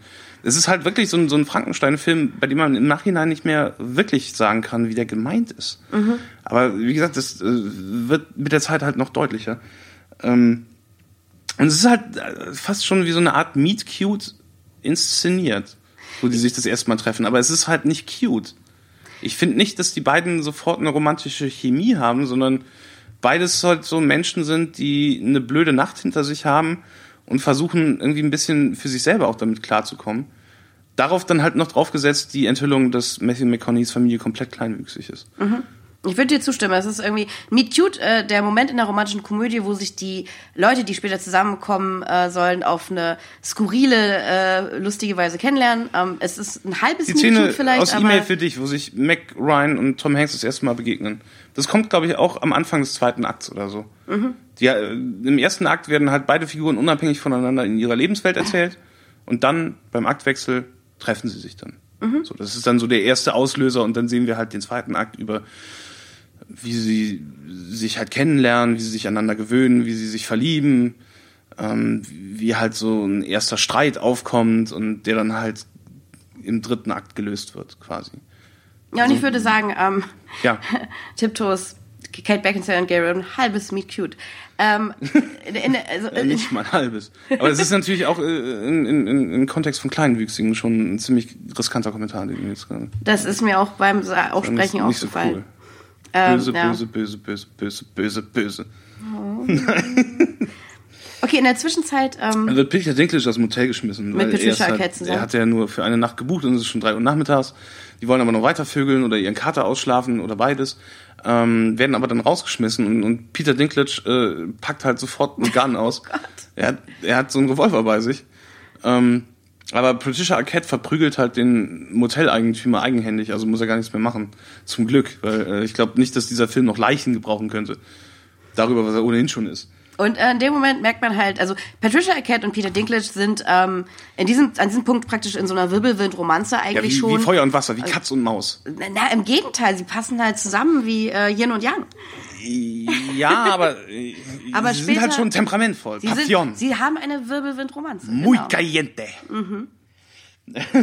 Ja, auf jeden Fall macht äh, äh, dann in der Zwischenzeit, wo das passiert ist, ich weiß dann.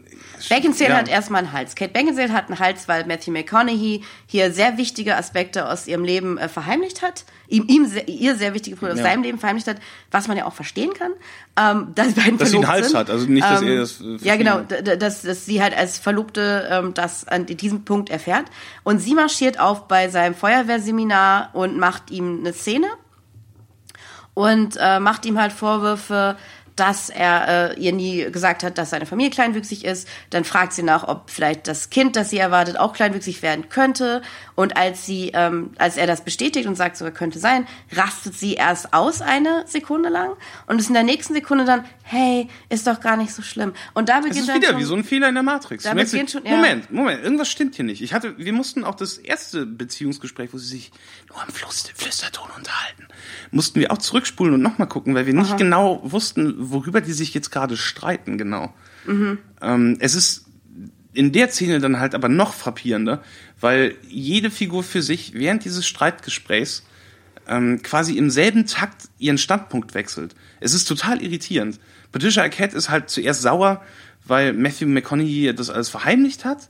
Und dann ist Matthew McConaughey plötzlich aber wieder auf so äh, gut Wetter und, und versucht sie so ein bisschen runterzubringen, glaube ich. Und dann, ja, aber naja, wir, wir können es doch schaffen, aber kannst du denn überhaupt umgehen, dass das Kind kleinwüchsig ist? Und dann regt sie sich plötzlich darüber auf, dass sie schwanger ist. Ja, und dass ja. er ihr das verheimlicht hat und dann sagt er, es, es ist schwer nachzuvollziehen. Also Wie gesagt, man weiß auch überhaupt nicht, was das Problem von Matthew McConaughey ist, weil in der Szene, wo er seine Familie trifft auf dieser Convention, hat er seine Familie total lieb. Er ist Ja. total herzlich zu denen. der wirkt Ähm, komplett äh, Dann sagt er zu Kate Beckinsale, er hat ihr nichts komplett gesagt. cool mit dieser Umgebung und mit dem Milieu. Es wirkt Ja. überhaupt nicht so, als würde er sich für die Leute schämen oder als hätte er Probleme mit ihnen umzugehen oder als hätte er auch darüber hinausgehend Probleme ähm, mit seinen normalwüchsigen Mitmenschen halt äh, äh, einzuräumen, dass, dass äh, halt seine Familie kleinwüchsig ist. Es wirkt an keinem Punkt so, außer halt in den Gesprächen mit Kate Beckinsale, dass er sich für- für seine Familie geniert oder dass er sie verheimlicht oder so. Es ist super merkwürdig, weil man es halt wirklich nie erfährt. Er sagt zum Beispiel auch zu ihr, er hat ihr nichts davon erzählt, weil er dachte, es wäre nicht so wichtig. Was halt auch irgendwie komisch ist. also wie eine Ausflucht klingt, aber man erfährt halt nie mehr. Also Nee. deswegen ist es halt, auf alle Fälle ist es ein sehr, sehr merkwürdiges Gespräch und ähm, eins Ne, von er, vielen, er, er wo- schlägt dann auch äh, vor, dass sie vielleicht ein normalwüchsiges Kind adoptieren sollen. Obwohl er eigentlich in dem ersten Streitgespräch grundsätzlich halt ein Problem mit Schwangerschaften hatte. Ja, Also, also, mit Nachwuchs und so. Also seltsam. ich weiß es auch nicht. Es ist, ähm, Dann kommt halt äh, äh, nach diesem wirklich sehr, sehr verwirrenden Streitgespräch, wenn man, also die gehen auch auseinander, ohne dass der Konflikt gelöst ist. aha. Und äh, dann wechselt die, die Szene zu Peter Dinklage und äh, im Park.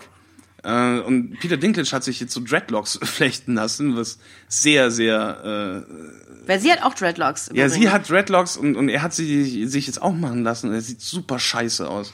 Also es ist halt kein. Er sieht total scheiße aus. Es ist nicht so, dass Peter Dinklage äh, ein hässlicher Mann wäre. Im Gegenteil. Peter Ja. Dinklage ist unglaublich charismatisch und sehr, sehr hübsch. Aber Dreadlocks und Goatee geht überhaupt gar nicht. Der sieht furchtbar aus. Der sieht so aus, als würde er nachher irgendwie den, den Opener für ein Kid Rock Konzert machen oder so. Auf alle Fälle, man sieht halt mehr äh, von der sich entwickelnden Romanze von den beiden. Und sie rollen sich dann auch so, äh, sie nehmen sich in den Arm und machen das halt auch wieder so eine, so eine Idee, wo der Film irgendwie dachte, er müsste das jetzt lustig machen oder irgendwie ins Lächerliche ziehen, wo sie sich dann im Arm halten und äh, über die Wiese rollen. Siehst du, ich hatte Also das Gefühl, das ein war eher so ein aufrichtiger Moment gemeint. Ja. Das ist halt erst ein bisschen albern, weil Ich er hatte halt ein auch bisschen so Sorge um Peter ist. Dinklage, weil sie sieht wirklich so aus, als würde Patricia Arquette ihn plattwalzen. also wir- wirklich, es ist, ein- also Also ich muss Hm. echt sagen, an dem Punkt. Äh, äh, Und das halt, nachdem sie ihm, äh, nachdem sie vor zehn Minuten weit und breit erklärt hatten, dass Peter Dinklage schwere Rückenprobleme und chronische Schmerzen hat. Also dann, dann macht sie so, einen- so einen halben Wrestling-Move mit dem, aber das ist halt wundervoll, weil sie verliebt sind. wenn wenn man das im Hinterkopf behält, ist das in der Tat alarmierend, das stimmt. Naja, also Ähm, man braucht bei dem Film halt nicht irgendwie mit stringenter Logik zu kommen, aber das fand ich dann halt auch schon. Auf alle Fälle hat man an dem Punkt vielleicht noch das Gefühl, dass Arquette und Dinklage sozusagen das zweite große Liebespaar in dem Film vorstellen, eigentlich. Ähm, weil ihrer Romanze schon auch so, so Raum eingeräumt wird und so, aber warten wir es ab. Ähm,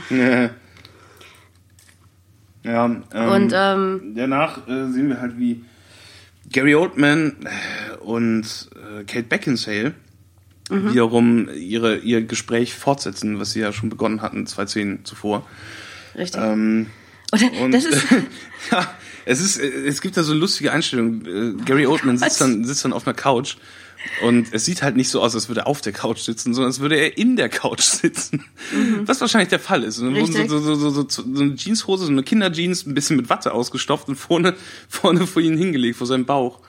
Also das es ist wie ein Sketch. Du siehst halt jemanden, der bis hat so, mich so ein bisschen an Game One erinnert. ja, Hauen und Pappe. Und dir diese diese kleinen wurstartigen äh, Beinchen, die da die definitiv keine menschlichen Beine sind von Wenn, wenn, irgendwem. wenn sie noch so, so Angelschnur dran gemacht hätten und, und zwei Leute an jeder Seite immer so ein bisschen dran gezuppelt hätten. Das so aussieht wie in der Muppet Show. Ähm, Und das während sie ein relativ ernsthaftes Gespräch Ja. führen über Kate Beckinsales Zukunft und ihr Kind und Matthew McConaughey und äh, ja.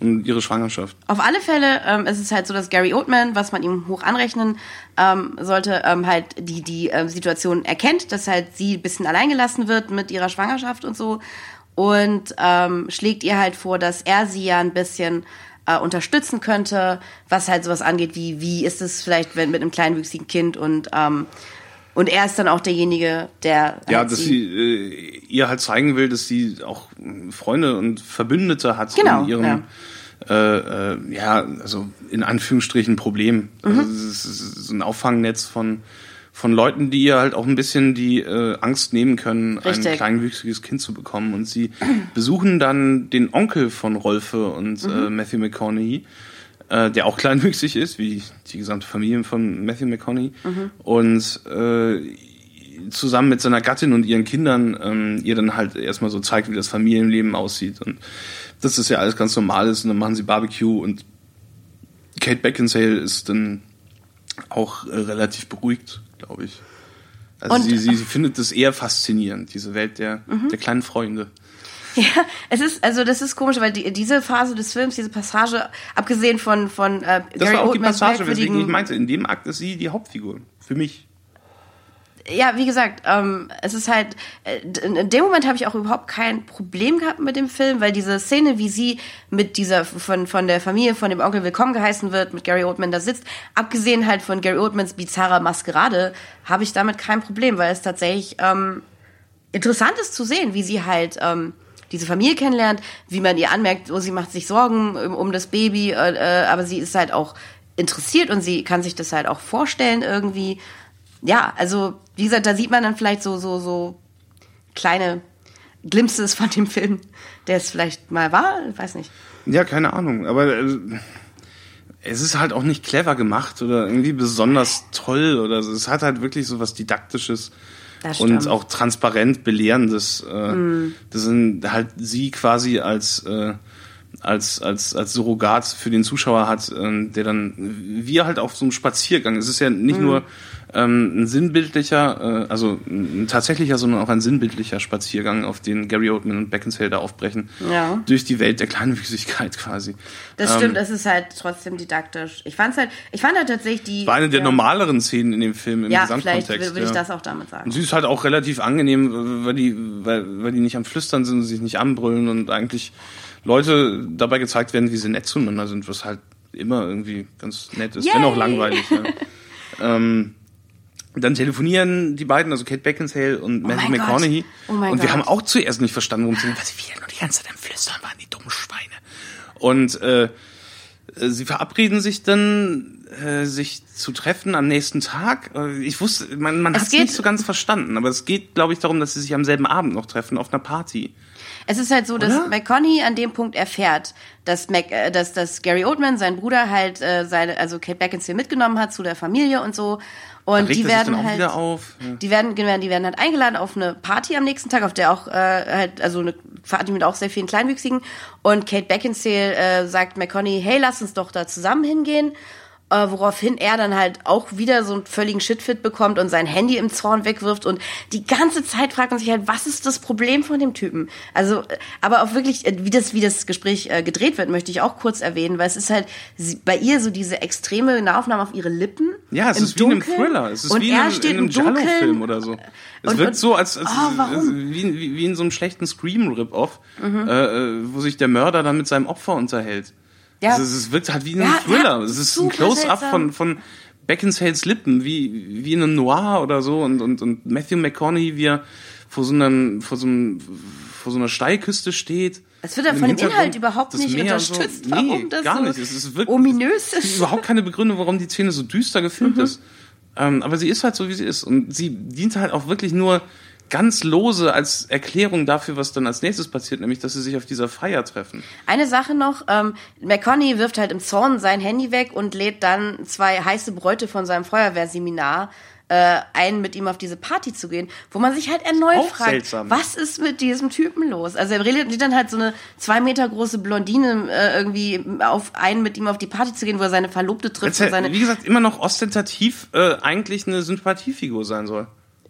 Denke ich. Aber sie ist es nicht. Ich habe äh, vielleicht nee später. Auf jeden Fall genau. ähm, Auf dieser Party treffen jedenfalls alle zusammen. Die Party wird geschmissen von dem Moderator äh, des der Zwergenconvention, der wiederum normalwüchsiger äh, in Anführungsstrichen Mann ist.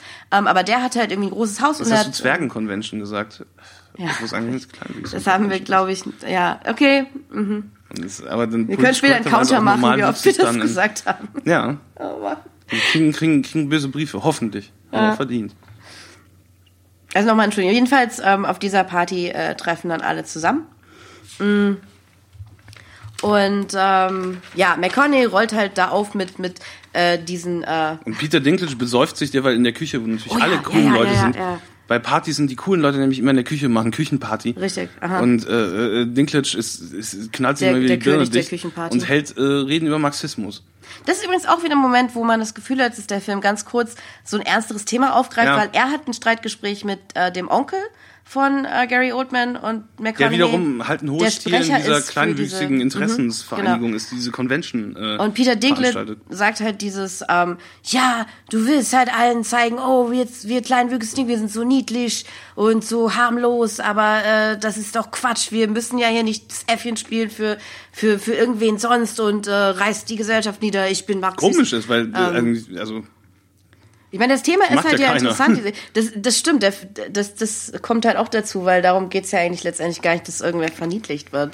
Ähm, ja, eben, das Thema wird angerissen, Also in, in der. Handlung des Films. Ja, der Film richtig. wiederum jetzt von uns Mhm. außen als Zuschauer betrachtet, macht das natürlich. Ja, das ist richtig. Aber wie gesagt, genau, da wird dieses ernsthafte Thema ähm, angesprochen, aber auch dann wieder untergraben von ähm, dem, was der Film letztendlich zeigt. Ja. Ähm, und ähm, Gary Oldman ähm, ruft Peter Dinklage zur Ordnung, ähm, der sich da allerdings dann auch. Äh, Der, der soll sich dann wieder abregen und das ist auch wieder eines dieser komischen äh, Streitgespräche, wo man auch nicht so ganz rafft, ähm, worum es da in dem Streitgespräch geht, weil Mhm. äh, am Ende ist dann Gary Oldman wieder angepisst, mhm. weil äh, Ja, weil sich äh, Dinklage daneben benimmt. So. Achso, ach, du meinst das Gespräch mit Oldman McConaughey? Ja, Oh ja. mein Gott. Okay, ja, kommen wir dazu. Da begegnen sich die Brüder ja auch wieder und Gary Oldman sagt halt zu McConaughey, was erstmal völlig nachvollziehbar ist, hey, sag mal, warum erzählst du denn deiner zukünftigen Braut nichts von uns? Ist das nicht irgendwie uncool? Ähm, das ist der, der Anfang von dem Gespräch, wo man denkt, so ja, ist ein Thema, über das kann man sprechen.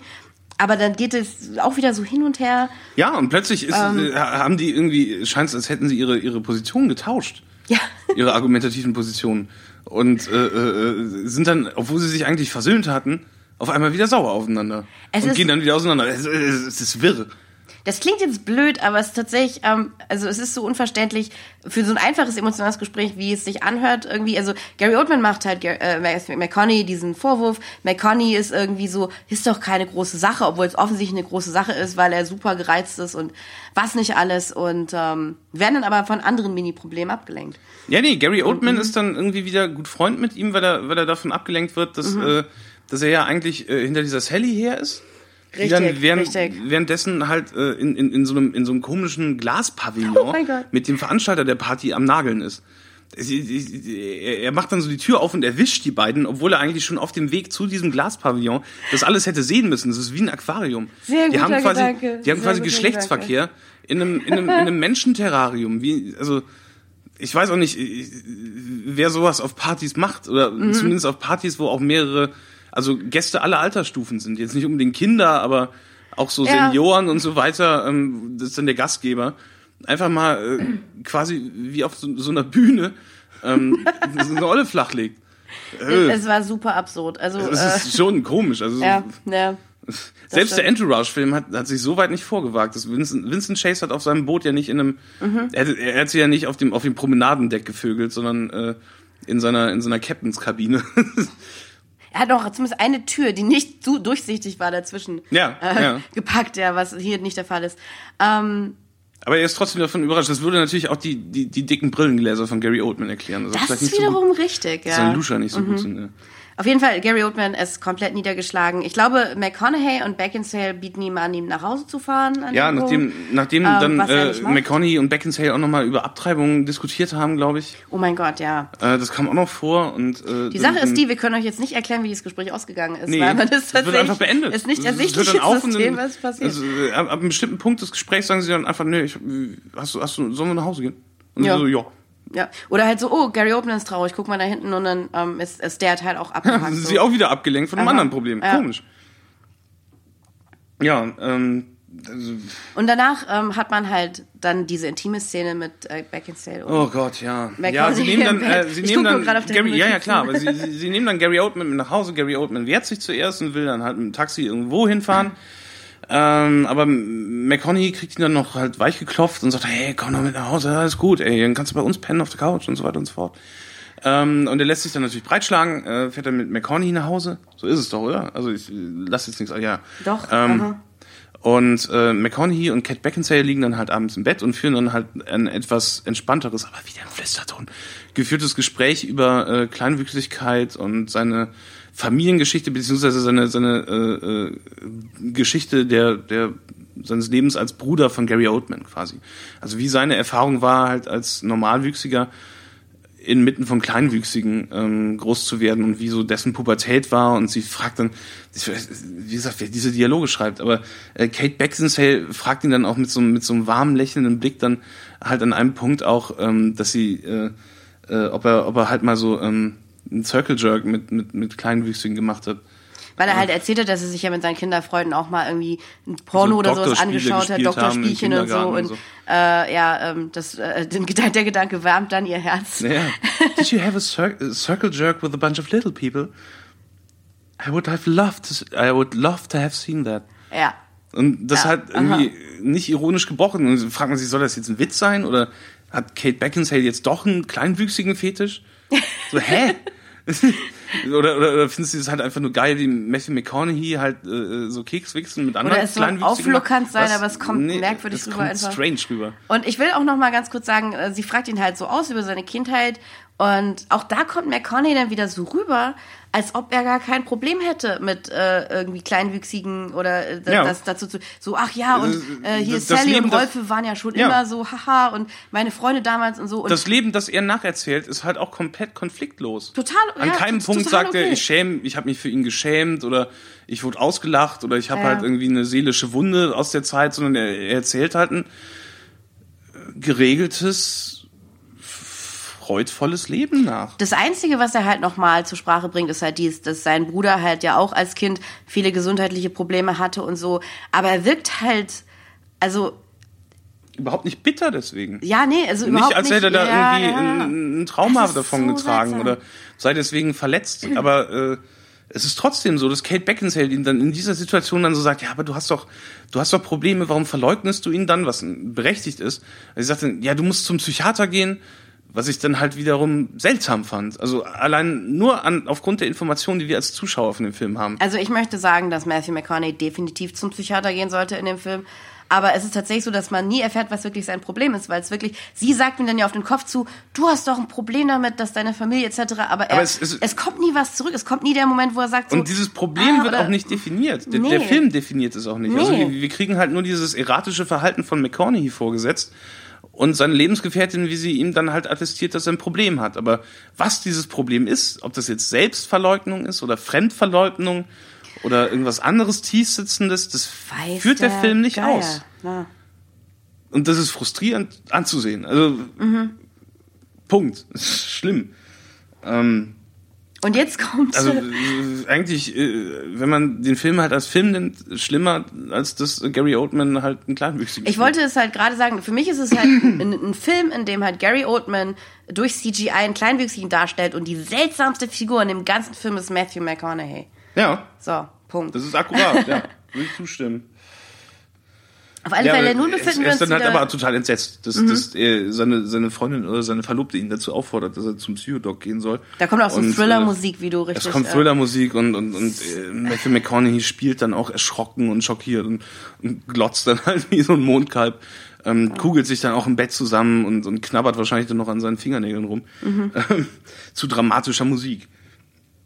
Aber dann äh, treffen sich die Eltern am nächsten Tag. Die Romanze muss weitergehen, jetzt lernen sich die Familien kennen. Äh, äh, wo wir dann halt auch herausfinden, dass er ihre Eltern auch nicht kennt. Toll, also ich, ich, weiß, ich weiß nicht genau, Was? was? ich weiß nicht, was diese Verlobung ist. Ich meine, okay, an dem Punkt wissen wir, es ist, es ist halt nicht cool von Matthew McConaughey, dass Matthew McConaughey äh, Kate Beckinsale noch nie was von seiner Familie erzählt hat. Mhm. Aber an dem Punkt lernen wir, und das ist halt einfach nur so beiläufig, dass es ihm mit ihr genauso geht. Sie hat offensichtlich auch so, hallo, äh, er stellt sich dann ihrem Vater vor mit, hallo, ich bin der Matthew McConaughey, bla bla bla. So, hä? Oh mein Die haben Gott. sich auch noch nie gesehen? Warum sind diese zwei Leute verlobt? Es ist Warum? halt, es ist halt, ja. Ist- Also die Chronologik wirkt auch total abgefuckt. Also die Chronologie davon. Das ist halt, das ist der So, Punkt. wir lernen sie kennen quasi als als als äh, äh, On-Off-Couple. Zumindest werden sie so dargestellt. 20 Minuten später finden wir raus, dass sie miteinander verlobt sind. Mhm. Und wiederum 20 Minuten später finden wir raus, dass äh, er genauso unwissend ist über ihre Familie wie umgekehrt. Nachdem halt eingeführt wurde als riesen Grundkonflikt, dass sie ihre seine Familie nicht kennt. Es ist, es ist halt die, es ist eine extrem unerklärliche Beziehung. Ja. Ähm, und also, das ist dann auch ähm, so, da natürlich diese Szene, wo sich die Eltern dann kennenlernen, also Kate Beckinsale hat natürlich dann so etipetete Eltern und äh, die Eltern von ihr sind dann auch so ein bisschen, Ja, die wirken reserviert und also zumindest äh, die Mutter von ihr Mhm. wirkt halt so, als hätte sie ein Problem mit Kleinwüchsigkeit oder als wäre sie irgendwie angewidert von den ja. Leuten, die da so sitzen. Aber der, der, ihr Vater ist zum Beispiel sehr, sehr jovial und kommt total gut mit den, äh, mit der Familie von Matthew McConaughey zurecht. Und äh, in der Szene sieht man dann Gary Oldman, der sehr, sehr gelegen hinter einer Minibar steht und oh mein serviert. Gott, oh mein seine, Gott. seine coolen äh, CGI-Beine nicht zeigen muss. Ich möchte aber auch noch mal kurz sagen, dass Kate Beckinsale im Prinzip dasselbe macht, was, also, Ja. Sie hätte ja tatsächlich, ich meine, dass die Mutter halt äh, so, so völlig entsetzt ist von diesen Kleinwüchsigen, ist halt äh, nicht sympathisch, aber sie hätte halt Sie hat anscheinend auch verschwiegen, dass seine Familie kleinwüchsig ist. Mhm. Sie hat das Ganze jetzt auch gemacht. Ja, ja. Was, was ist mit diesen Figuren los? Was, was ist deren. Ich meine, die können sich ja nicht mal selber logisch schlüssig verhalten. Ja. Das ist fürchterlich.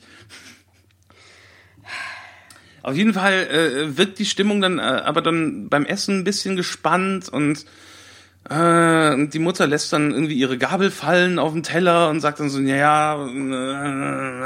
Äh, Mhm. Und dann stellt sich halt heraus, sie hat gar kein Problem damit, dass die, dass die Leute kleinwüchsig sind. Sie macht sich nur die ganze Zeit Sorgen, äh, ähm, dass sie äh, die Hochzeit nach jüdischem Zeremoniell abhalten müssen, weil dann irgendwie der Großonkel Mhm. der Schwibschwager Zweim oder so halt auch mit vorbeikommen kann. Richtig. Also ähm, und da haben natürlich alle kein Problem mit, weil warum auch? Die Szene läuft halt nach so einem konventionellen Muster ab, so dieses, die Familien treffen sich, es ist ein bisschen angespannt, man denkt, oh, jetzt wird das ein Desaster und so, und am Ende, ähm, es kommen doch alle richtig gut miteinander aus. Das ist halt das, was man erwartet, aber da einfach ähm, das Verhalten von, von diesem Paar und so weiter halt einfach so viele Merkwürdigkeiten hat, wie dieses, ähm, dass McConaughey die Eltern erst kennenlernt, dass die Eltern nicht wussten, dass die Familie kleinwüchsig ist und so weiter. Ah, es wirkt, es halt auch einfach nur merkwürdig. Ja, das ist komisch. Ja. Ähm, das ist auch nicht lustig. Also ich, ich wollte eigentlich sagen, dass es die einzige lustige Szene im Film ist, aber ähm, sie wirkt halt, ist, sie ist nicht komisch. Es ist halt mehr so ein, man ist dankbar, dass sich die Spannung der Szene in eine andere Richtung entlädt, als man gedacht hat. Ja, das, das funktioniert Und tatsächlich. hält dann, Es, hält das dann mhm. äh, einfach, äh, einfach aus, aus Ja. Erleichterung für einen kurzen Moment für clever. Ja, genau. Ähm, also, aber es ist, naja, aber es ist äh, die Stelle, an der das Buch und der Film eigentlich so, so sowas wie Unterhaltung am nächsten kommen, würde ich fast sagen. ja, vielleicht. Also ich fand halt dieses, also äh, äh, Du hast halt einen fühlbaren Konflikt auch in der Szene. Also du, du wirst dann natürlich in die Irre geführt, so you think we zagged, but then we zigged, aber äh, in einer sehr transparenten Art und Weise. Ja, aber ja, aha. Es ist halt zumindest, es ist halt so, so, so ein konventioneller Beat irgendwie, Ja. der, der sich eignet. Aber die Eltern sind an Bord, also alle sind an Bord mit der jüdischen Hochzeit auch. ja, und dann direkt in der ersten Szene, wird geheiratet. Die Hochzeitsglocken. Und äh, also Für dieses super seltsame Paar. Ja, an dem Punkt sind wir seit einer Stunde im Film und normalerweise enden solche Filme mit der Hochzeit. Mhm. Wir haben aber noch eine halbe Stunde zu laufen. Nun, Also, auch wieder so ein Fehler in der Matrix. Irgendwas stimmt hier nicht. Dieser Film funktioniert nicht so, wie er funktionieren soll. abgesehen davon, wie gesagt, dass man in der romantischen Komödie ja irgendwie dafür sein Ja, soll, klar. dass diese Leute heiraten. Ja. Und meine, meine Vorstellung von Beckinsale und McConaughey an dem Punkt ist, sie sollten auf gar keinen Nope. Fall heiraten. Nope. Ähm, aber auf jeden Fall, ähm, äh, Peter Dinklage und äh, seine Holde Patricia Arquette Gucken sich das Ganze natürlich Ganze. wieder von so einer Picknickdecke aus irgendwie äh, Weil sie die Rebellen anderthalb sind, Grashügel äh, weiter, mhm. weil sie sich mit den mit den ganzen äh, mit dem Plebs oder was Establishment. Kleinwüchsigen nicht abgeben wollen. Mhm. Ja, und dann äh, tritt halt Matthew McConaughey auf das Sektglas. das- Ja, ja, er tritt das Und- Glas und ähm, es ähm, Masseltoff. Masseltoff, ganz genau. Dann, dann sind sie verheiratet. Und der Film dauert aber noch mindestens einen Akt lang. Okay, ähm, eine Sache passiert noch, bevor äh, Kate Beckinsale ins Auto steigt, um in ihre Flitterwochen äh, zu gehen, wo Matthew McConaughey wahrscheinlich die ganze Zeit im Klo einschließt, ich weiß es nicht. Sie Ähm, überfährt Peter Dinklage. beim Zurücksetzen. Wumms, oh Scheiße. Oh, war ja. Nee, auf jeden Fall, äh, sie äh, erbittet sich einen Moment irgendwie mit Gary Oldman und die beiden haben so ein nettes kleines Gespräch und sie bedankt sich bei ihm für die viele Unterstützung, die er ihr ja tatsächlich äh, hat, äh, gegeben hat und ähm, küsst ihn dann am, also, und Gary Oldman sagt den klassischen Satz, äh, mein Bruder ist ein sehr glücklicher Mann. Ähm, und wenn jemand in der romantischen Komödie sagt, er ist ein sehr glücklicher, egal. Ähm, und sie küsst ihn auf den Mund und die beiden haben so einen Moment zusammen. Und ich finde, die beiden haben tatsächlich eine ganz schöne Chemie. Sie führen halt nicht irgendwelche konfusen Streitgespräche nicht Flüsterton, sondern sind. unterhalten sich wie normale Menschen und Richtig. gehen halt auch miteinander Aha. um wie erwachsene Leute. Und dann geht's, wie gesagt, in die wahrscheinlich in die Flitterwochen, wo sie, ja, ja, genau. Ja, Krankenhaus. Sie hat das Baby, sie kriegt das Baby. Ja, genau. Es muss ja weitergehen und wir machen einfach gleich mal hart weiter mit die äh, das Ellipsen, Baby ist da. nimmt, äh, total seltsam. So Ab, ab äh, dem Punkt wird's auch besonders krass, weil jetzt kommt's nur noch so zack, zack, zack. Ja, jetzt Ähm, wird der wir Film haben dann ja keine Zeit. plötzlich zum Melodrama über Körperbehinderung. Richtig. Ja. Das Baby ist da. Ähm, was wir hören, ist halt auch da wieder so ein Infodump eigentlich, wo der Arzt Ja, halt. der Arzt ist auch Mhm. kleinwüchsig. Das fand ich schon lustig, dass der Arzt dann auch noch kleinwüchsig sein muss. Hatte ich kein Problem mit, fand ich. Ich okay, hatte da warum im Grunde auch kein Problem mit. Ich halte es halt nur für sehr, sehr unwahrscheinlich, dass es dann auch noch so ein Krankenhaus extra für Kleinwüchsige gibt, das von Kleinwüchsigen geleitet wird. Auf jeden Fall ähm, lässt er dann halt ähm, so einen äh, großen Infodump ab darüber, wie äh, man halt umzugehen hat mit einem kleinwüchsigen Kind. Ja, Matthew McConaughey flippt wieder aus, weil er das alles irgendwie nicht ertragen kann und, Und keinen das Bock ist hat halt auf. noch so eine weitere Szene, wo Ja. alle Alarmglocken schrillen, weil was er macht, er schlägt seine Faust durch die Wand in dem Krankenzimmer. Er schlägt ein. Loch in die Wand, dann rast er raus, dann kommt er wieder rein und sagt so, hey, wie geht's dem Baby? Alles wieder das gut. ist, oh mein Gott, ey. Ein weirder Typ. Oh, oh boy. Entschuldigung. Ab dem, ab dem Moment würde ich als Frau dann auch äh, äh, irgendwie, Schon irgendwie längst, eine einstweilige. Verfügung erwirken oder sowas, Ja. weil das kann nicht gut ausgehen. Ähm, ja, und dann äh, ist dann halt das äh, Baby da. Und In ihrem riesigen Apartment. Welcome to Eraserhead World. weil es halt so ein bisschen was von Eraserhead hat. Es ist ein, ein unglückliches Paar, das halt mit so einem behaupteten Mutantenbaby irgendwie klarkommen muss, wo ich mir dann dachte, wenn der Film mit, seinen, mit, seinen, mit seiner Absicht, die er hat, schon eine Stunde dauert und hinreichend darauf hingewirkt hat, dass wir Kleinwüchsige als normale Menschen akzeptieren, warum müssen wir dann plötzlich diesen zwei Figuren, denen das halt doppelt und dreifach, genauso wie uns erklärt wurde, dabei zugucken, wie sie dann plötzlich äh, äh, innerlich damit hadern, so, einen- so einen angeblichen Freak dann großzuziehen. Ich meine, der Muta. Mutant in der Situation ist natürlich McConaughey. Ja, sie beide sind. Äh, sie, sie, sie, er wirft ihr ja dann auch vor, dass, dass sie ja nicht mal aussprechen kann, dass das Kind kleinwüchsig ist. Was nie ein Problem ist, das sie vorher hatte im Übrigen. Ja, Also es ist halt auch wieder völlig dazu. bizarr. Ja, Ähm, ähm, und äh, interessant fand ich auch, dass sie das, das Babybett von dem von, von ihrem Kind direkt neben ihr, seiner Handelbank hingestellt haben. das sah echt gefährlich aus. Welche das Eltern das machen? gefährlich Aus. Ähm, äh, äh, Also die, oh. die die- diese Ja, das ist eine riesen Handelbank, oh mein Gott. äh, die über quasi Mhm. über diesem Baby thront. Das- Mitten in deren gigantischen Industrieloft. Warum die, dem Kind halt nicht einfach ein Zimmer, das muss ja auch zugig sein und so. Es ist total seltsam. Es ist super seltsam. Und also wie gesagt, der Haussegen hängt schief, das Baby ist am Schreien, McConaughey ist am Schreien. Ja, Äh, er regt sich dann auch darüber auf, dass sie nicht sagen kann, dass das Kind kleinwüchsig Genau. ist. Sie sagt dann, dass er ja sowieso nicht irgendwie Bock hat auf irgendwas und dann Mhm. sagt er, hey, schau, schau's voll! Und äh, zieht dann von dann äh, und sagt dann so, ja, ich möchte, ich möchte das äh, Problem jetzt lösen, das be die beste Entscheidung für unsere Familie treffen. Und da hattest du dann auch korrekterweise angemerkt, nee, du willst dein Kind verlassen, du Arschloch. Ja, das macht er dann aber. Ich meine, wie gesagt, nicht, dass er jetzt so eine Bereicherung wäre für das Nee. Leben von, von diesem Baby, aber halt, Aber es ist halt sagen, trotzdem so- ich glaube, es ist das Beste, wenn ich unser Neugeborenes und dich jetzt einfach hier allein lasse, Ja. ist halt, ähm, auch, das Beste wäre, also ab- unabhängig davon, äh, welche, welche, welche Geburtsdefekte das Kind hat, ähm, dass es äh, am idealsten wäre, wenn er ihr dabei helfen würde, sich darum zu kümmern. Mhm. Naja, Ich meine, das ist klassisches, ähm, klassisches ähm, Scumbag-Verhalten, wenn ich das kurz so sagen darf.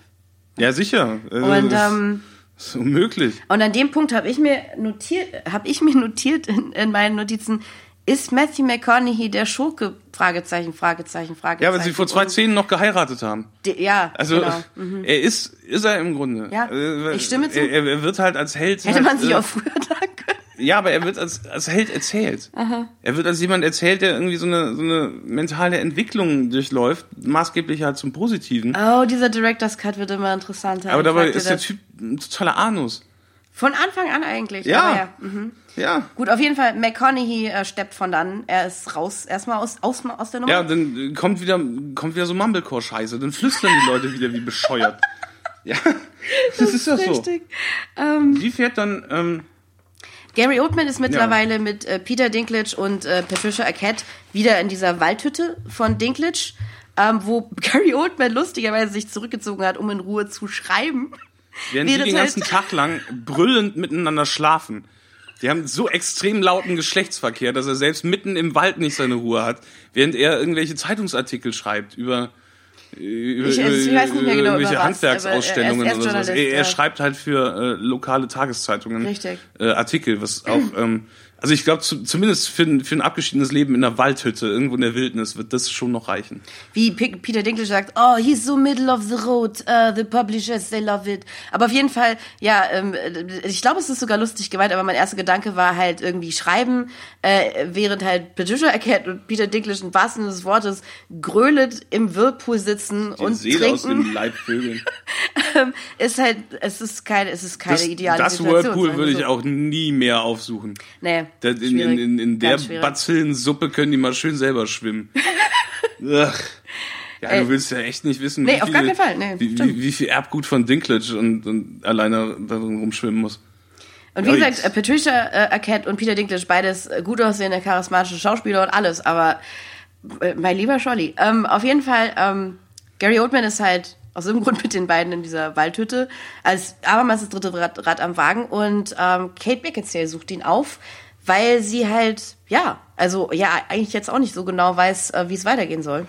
Und ähm, sie nehmen sie halt dann erstmal auf.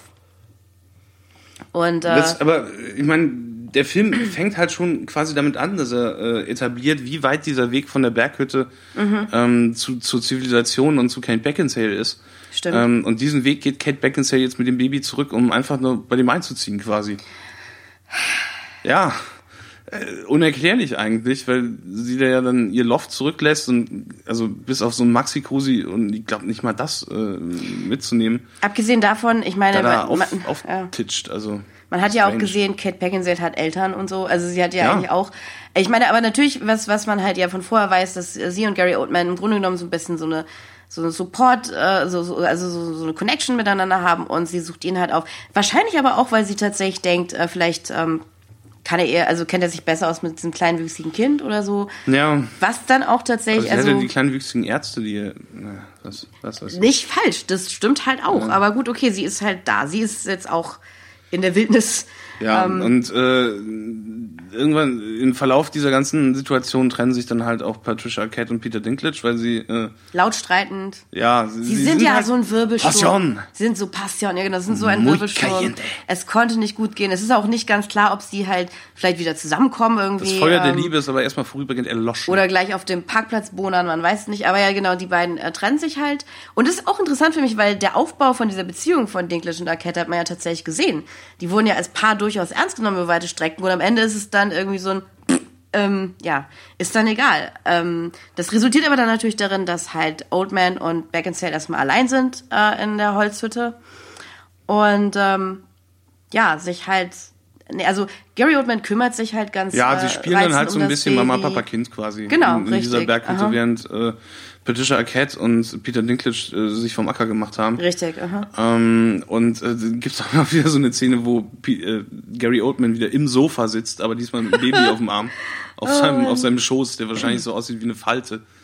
Ich will auch ganz weil keine kurz, Hüfte ist, eine Rolle spielt. Ich will auch ganz kurz erwähnen, das ist jetzt nicht äh, ein besonderes Manko von dem Film, weil es glaube ich oft vorkommt, aber dieses Baby ist auch extrem offensichtlich in sehr sehr vielen Szenen, entweder eine Puppe oder ein gerolltes Handtuch und ähm, Oder sehr, sehr leicht. Das wiegt höchstens 200 Gramm. Weil keiner es, hält es wie ein Baby. Also, ja. Du könntest es mit zwei Fingern festhalten und so damit Mhm. durch die Gegend wackeln. Es wirkt. In Großaufnahmen ist es nicht dann aber halt animiert. ein normal proportioniertes Baby. Also Ich glaube ist auch, halt, selbst da war es ab und zu mal eine Gummipuppe, weil der Film Ja, fucking. Tiptoes ist. Auf jeden Fall, es hat mich fürchterlich, es hat mich wirklich abgelenkt. Ähm, ja, ähm, Ja, und sie spielen dann halt Mama, Papa, Kind. Mhm. Und dann kommt Matthew McConaughey halt auch noch vorbei, weil dieses fucking abgelegene Holzhütchen da muss ich auch gleich noch was, aber ja, wirklich äh, mal. äh, nur um drei Ecken da Mhm. äh, vorbeiliegt. Ähm, und da besucht halt Ma- Matthew McConaughey halt äh, die beiden, Mhm. weil er sich das jetzt nochmal anders überlegt hat. Wir haben auch noch mal wieder die, die zwei Gesichter des Matthew McConaughey, weil er äh, sofort irgendwie auf das, die Wiege loskommt mit seinem Baby und so, hey, na, mein Kleiner, tut, tut, tut und so. Und man denkt so, oh Gott, was ist dein Problem? Oh mein Gott. Auf jeden Fall, ähm, genau, er kommt vorbei. Er will, glaube ich, irgendwie schon sich versöhnen mit, mit ähm, äh, Ja, ich Beckinsale. aber auch im Titel, dass er so ein bisschen sein Revier markieren will und so sagen will, Ja, hey, sicherlich ey, auch. Baby Bro, was weiß ich, wer jetzt der ja, ja, ist, ich sicherlich auch. Ähm, äh, so, mach mal, mach mal halblang und hier ist Mhm. mein Kind und halt so ein bisschen Revier markieren halt so Richtig, das ja. typische, Mhm. der typische Macho-Shit. Und äh, Kate Beckinsale äh, hat aber die, die Hucke voll jetzt mittlerweile von ihm. Ja, was man Kein verstehen Bock kann. ja. Wobei die beiden haben aber auch wieder so ein sehr schwer nachvollziehbares Gespräch miteinander haben, weil er kommt dann ja an und sagt so, hey, ich will jetzt für das Kind da sein. Und äh, dann sagt sie ihm wieder, was er fühlt, nämlich dieses, nee, du denkst, du willst für das Kind da sein, aber du bist, du, du weißt es nicht genau und so wie du, bist das verwirrt. machst. Du bist verwirrt. Es fällt halt immer, es fällt halt immer wieder der Begriff verwirrt. Du bist, also den ganzen Film über wird halt gesagt, Oh nee, du, du hast doch Probleme, du bist doch viel zu verwirrt, so, du musst zum Mhm. Psychiater gehen und du bist immer noch verwirrt. Aber was ist dieses verwirrt, worüber verwirrt? Es ist, ich bin verwirrt darüber, über was er verwirrt sein soll, weil ich kann es dir Es du, ist vieles du in dem. Film ist verwirrend. Auf jeden Fall, aber da ist es praktisch, eigentlich praktisch für mich die Spiegelversion von dem, was McConaughey in der Szene macht, wo er sie total trollt und mir sagt, ey, es ist besser, wenn ich gehe, weil jetzt ist sie so, so jetzt ist sie so, dass sie sagt so, nee, du wirst das doch gar nicht, tschüss. Und dann, ähm, ja, dann Geht aber trotzdem, geht ja. er halt praktisch, ja. Whatever. Ähm, und man sieht dann halt, als McConaughey sich vom Acker macht, äh, wie Kate Beckinsale und äh, der kleine Rolfe, oh Gott, das war schrecklich. Kleine Rolfe. Gary Oldman halt. Na, kleiner Kumpel, ich bin nicht ist die Luft mich. da unten? Sie beginnen Händchen zu Oh halten Mann. in der Einfahrt. Ja, und dann ist, kommt der Abspann. Nee, Nee, Quatsch, so ja gut. Ähm, äh, man Gary fragt sich dann, Oldman sind sie ein Paar und so weiter. Genau, genau, ja. Und ähm, äh, sie haben dann noch so ein Gespräch bei Mondschein hinten im Garten von der Waldhütte. Gary Oldman entführt Kate Beckinsale noch auf so, äh, in den Garten für so eine sternenklare Nacht und sie sagt dann auch noch zu ihm, du kannst mich küssen, wenn du willst. Und dann ähm, wird geküsst und dann endet der Film sowas von abrupt, dass Ja. man sich umschaut. Huch. Das war's. Das war's, okay. That was Und, ähm, fun. Ey, Ich, wir können ja gleich mal einsteigen mit einer Theorie, die ich habe, Felix. Mal sehen, was du davon hältst. Meine Theorie ist, dass man die Szene mit den beiden, wo sie sich küssen, eigentlich hätte sehen sollen vor der McConaughey-Szene. Eigentlich zum Ze Mhm. Zeitpunkt äh, äh, während der Hochzeit. Also wenn man jetzt den, den, den Film als Ganzes betrachtet und das Drehbuch als Ganzes, dann hätte der Moment eigentlich äh, zum, zum, zum zweiten Aktwechsel gehört, vom Wechsel vom zweiten in den dritten Akt oder so. Also er hätte früher kommen müssen. weil, genau, weil, weil man halt so eine, äh, verwirrt, Stichwort, so eine extreme Verwirrung empfindet auch in der Szene mit Matthew McConaughey, worum es jetzt eigentlich geht. Und im Grunde genommen geht es ja um durch die Blume darum, dass Kate Beckinsale und Gary Oldman besser zusammenpassen und dieses Baby irgendwie zusammen erziehen, was aber nie angesprochen wird. Und dann fährt er weg und dann halten die beiden Händchen. Und wenn man halt vorher gesehen hätte, ne, ja, eben. Ähm, weil letztendlich läuft der Film darauf hinaus, dass ähm, Gary Oldman und Kate Beckinsale zusammenkommen, die einmal über weite Strecken, man merkt super spät erst, dass die beiden halt als Love Interest füreinander gedacht Ja. sind und anstatt dass der Film halt wirklich halt das bespielt, muss man sich, also Drei ja, andere Konflikte reinziehen, die sowieso nicht zu Ende geführt werden. ja und wie gesagt, Das ist- deswegen, wie gesagt, wenn Alle halt, vier, fünf Nebenhandlungen werden am Ende offen gelassen. Also es ist, Ja. es drängt sich wirklich äh, die Vermutung auf, dass der Director's Cut wahrscheinlich nicht genial ist, aber eventuell als Geschichte funktioniert. wahrscheinlich ja kohärenter ist. Ja. Ähm, weil wie gesagt, äh, am Ende, so wie der Film am Ende steht, ist McConaughey der Schurke, weil er verlässt sein Kind, äh, er gibt seiner seiner Verlobten, seiner Frau nicht die Unterstützung, die sie braucht. Stattdessen ist Gary Oldman für sie da und da ist eigentlich, das ist eigentlich so der, das Ding in dem Film. Aber das ist halt nicht das, was man die ganze Zeit sieht, sondern wie halt äh, diese, in dieser Aussage von Dinklage über den Film, diese- man sieht diese cutesy Romantikkomödie mit Zwergen drin. Ähm, obwohl halt McConaughey und Beckinsale überhaupt nicht das Paar von dem Film sind. Und auch nicht sein sollten. Ähm, und ja, da ist irgendwie, ja, wie gesagt, ähm, mich, ich wäre auch sehr neugierig auf den Director's Cut. Ja, was soll da, was soll da passieren? Ja, Also ich, ich- ich, ich, warum- gehe, warum davon aus, das- dass Gary Oldman mehr Ich kann ein mir auch die Protagonist Motivation war. von dem Studio nicht vorstellen, da dann hinzugehen und dann zu sagen, wir machen eine romantische Komödie draus. Weil der Film halt wirklich keine Witze. Also ich glaube, Nee, der, das stimmt auch, ja. der war als Melodram gedacht. Ja, es ist für mich auch ein Also, weil- Melodram. weil er ja. halt nicht, da sind der ist keine Komödie. Punkt. Nee, aber ich meine, es ist ja so, dass halt äh, Produktionsfirmen schon äh, manchmal Ja. sehr, sehr komische Entscheidungen Ja. treffen. Aber wie gesagt, äh, d- Tiptoes ist nicht der Film, der einem ange also der, der in dem Trailer ist und es ist auch nicht der Film, der das Studio äh, halt dann raus ist.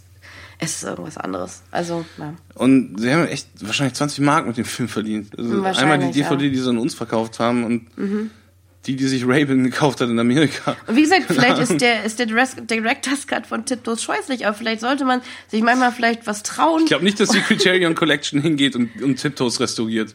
Wir werden, nee. Vielleicht kommt, vielleicht äh, nimmt sich Steven Soderbergh ja die Zeit in, in seinem privaten Schnittzimmer. Wahrscheinlich direkt ja, sein, sein, sein, sein, sein, das Badezimmer, das an sein Schlafzimmer angrenzt, ist wahrscheinlich auch ein Schneideraum, wo er dann die, die ganzen Fancuts anfertigt. Und wenn er vielleicht sich mal Tiptoes annimmt, ich glaube aber nicht, dass, er hat ja nur das vorhandene Material. Mm. Ja, leider. Wer weiß.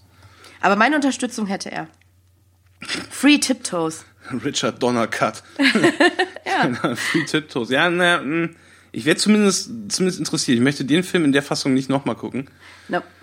Äh, ich würde allerdings sagen, dass er der beste Film, den wir bisher gesehen haben, war. Oh, gewagt.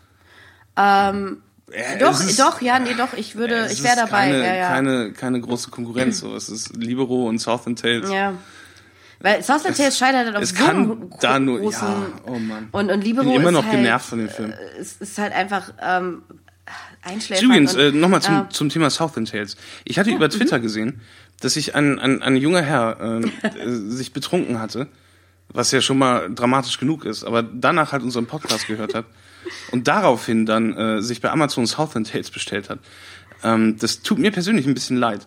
Ähm, der Twitter-Account, äh, der Twitter-User unterstrich Gary, äh, beziehungsweise Gerard F., soll sich doch bitte mal ähm, bei der Sophie-Fee äh, per Direct Message melden. Wir folgen dir, deswegen kannst du uns eine DM schreiben. Und äh, eventuell hast du ja einen Steam-Handle oder sowas. Und ähm, da, damit möchten wir jetzt keinen Präzedenzfall schaffen. Also jeder andere, der jetzt ankommt und sagt, dass, die, dass er sich besoffen hat und danach äh, Tiptoes gekauft hat und, und, und dafür äh, den Film dann erstattet bekommen möchte, weil er scheiße ist, ähm, das machen wir jetzt nicht. Aber äh, Gerald Effer, der so nett war, uns auch ein Foto von der DVD-Hülle, äh, der Blu-ray-Hülle sogar zu schicken. Ähm, und dann halt auch noch äh, dumm genug war, den Preis zu nennen, nämlich 3,89 Euro. Wo ich ihm gesagt habe, 10 Cent wären der, also das, das war sogar im Doppelpack mit Donnie Darko. 5 Cent pro Film wären fair gewesen. Deswegen sage ich, äh, äh, der Gegenwert äh, von, von diesen 3,89 Euro minus 10 Cent, ähm, den würden wir dir gerne erstatten. Also wir finden ja irgendwelche Billo-Steam-Spiele oder sowas. Melde dich mal bei uns ähm, und dann finden wir eine Lösung. Und jeder andere, der danach kommt, hat Pech gehabt. Als diejenige, die den Film empfohlen hat, äh, im Gegensatz zu dir, äh, schließe ich mich an und wir nehmen unseren, äh, wir nehmen unseren Bildungsauftrag schon ernst. Äh, wir wollen niemanden auf Abwege Es ist, führen. es ist halt auch ein menschlich tragisches Schicksal. Also das, das tat mir so ein bisschen in der Seele weh. Und äh, meld dich mal. Ja. Ähm, würdest du jetzt Tiptoes empfehlen? Auch äh, nicht auf die Gefahr hin, dass wir jemanden dafür entschädigen werden, was wir niemals tun werden. Nie wieder. Ähm, letztendlich, ich muss sagen, nein. Also ich möchte irgendwie immer, dass Leute diese komischen Filme schauen, Und weil du ich, hast Southern Tales empfohlen. ja, weil ich es spannend finde. Ja, du hast recht. Okay, da ich gesagt habe, der Film ist besser als Southland Tales, was er tatsächlich ist, was Funktionalität Du musst angeht. jetzt nicht äh, nur deswegen, weil du das einmal gesagt hast, jeden, jeden Film mit Southern Tales als Maßstab beurteilen und darauf hingehend dann dich verpflichtet fühlen, eine Empfehlung auszusprechen. Okay, dann würde ich sagen, wartet mit uns auf den Director's Cut. Keine Empfehlung, aber Ja. wenn es den mal gibt, uiuiui. Uiuiui. Uiuiui. Den würde ich mir dann tatsächlich noch angucken. Den können wir ja dann auch gerne besprechen, weil ich glaube nicht, dass der Director's Cut sich groß. Äh, Das ist, glaube ich, jetzt ein Versprechen, das wir machen. Das, ähm, das müssen wir niemals einlösen. weil Kein, keine Sau gibt zwei Fix um Tiptoes. Schade. Zu Recht, weil ich den Film auch nicht empfehlen würde. Er ist nicht gut. Er ist ähm, sehr gut doof. kann man absolut nicht sagen. Ja. Ähm, äh, auch der Kuriositätsfaktor wirkt auf mich da nicht. Ähm, Und ich fand ihn aus anderen Gründen ärgerlich, als ich zuerst dachte, dass ich, dass ich ihn finden würde, weil er, ist halt interessant äh, zu beurteilen als, als ein Film, der offensichtlich kaputt geschnitten wurde. Also das würde ich auch sagen. Es, es ist eine ja. Version denkbar, die Sinn ergibt von dem Film. Wir haben sie nur nicht vorliegen. Ähm, aber äh, der, der, der, ich will nicht Freak-Faktor sagen, das ist halt scheiße ist.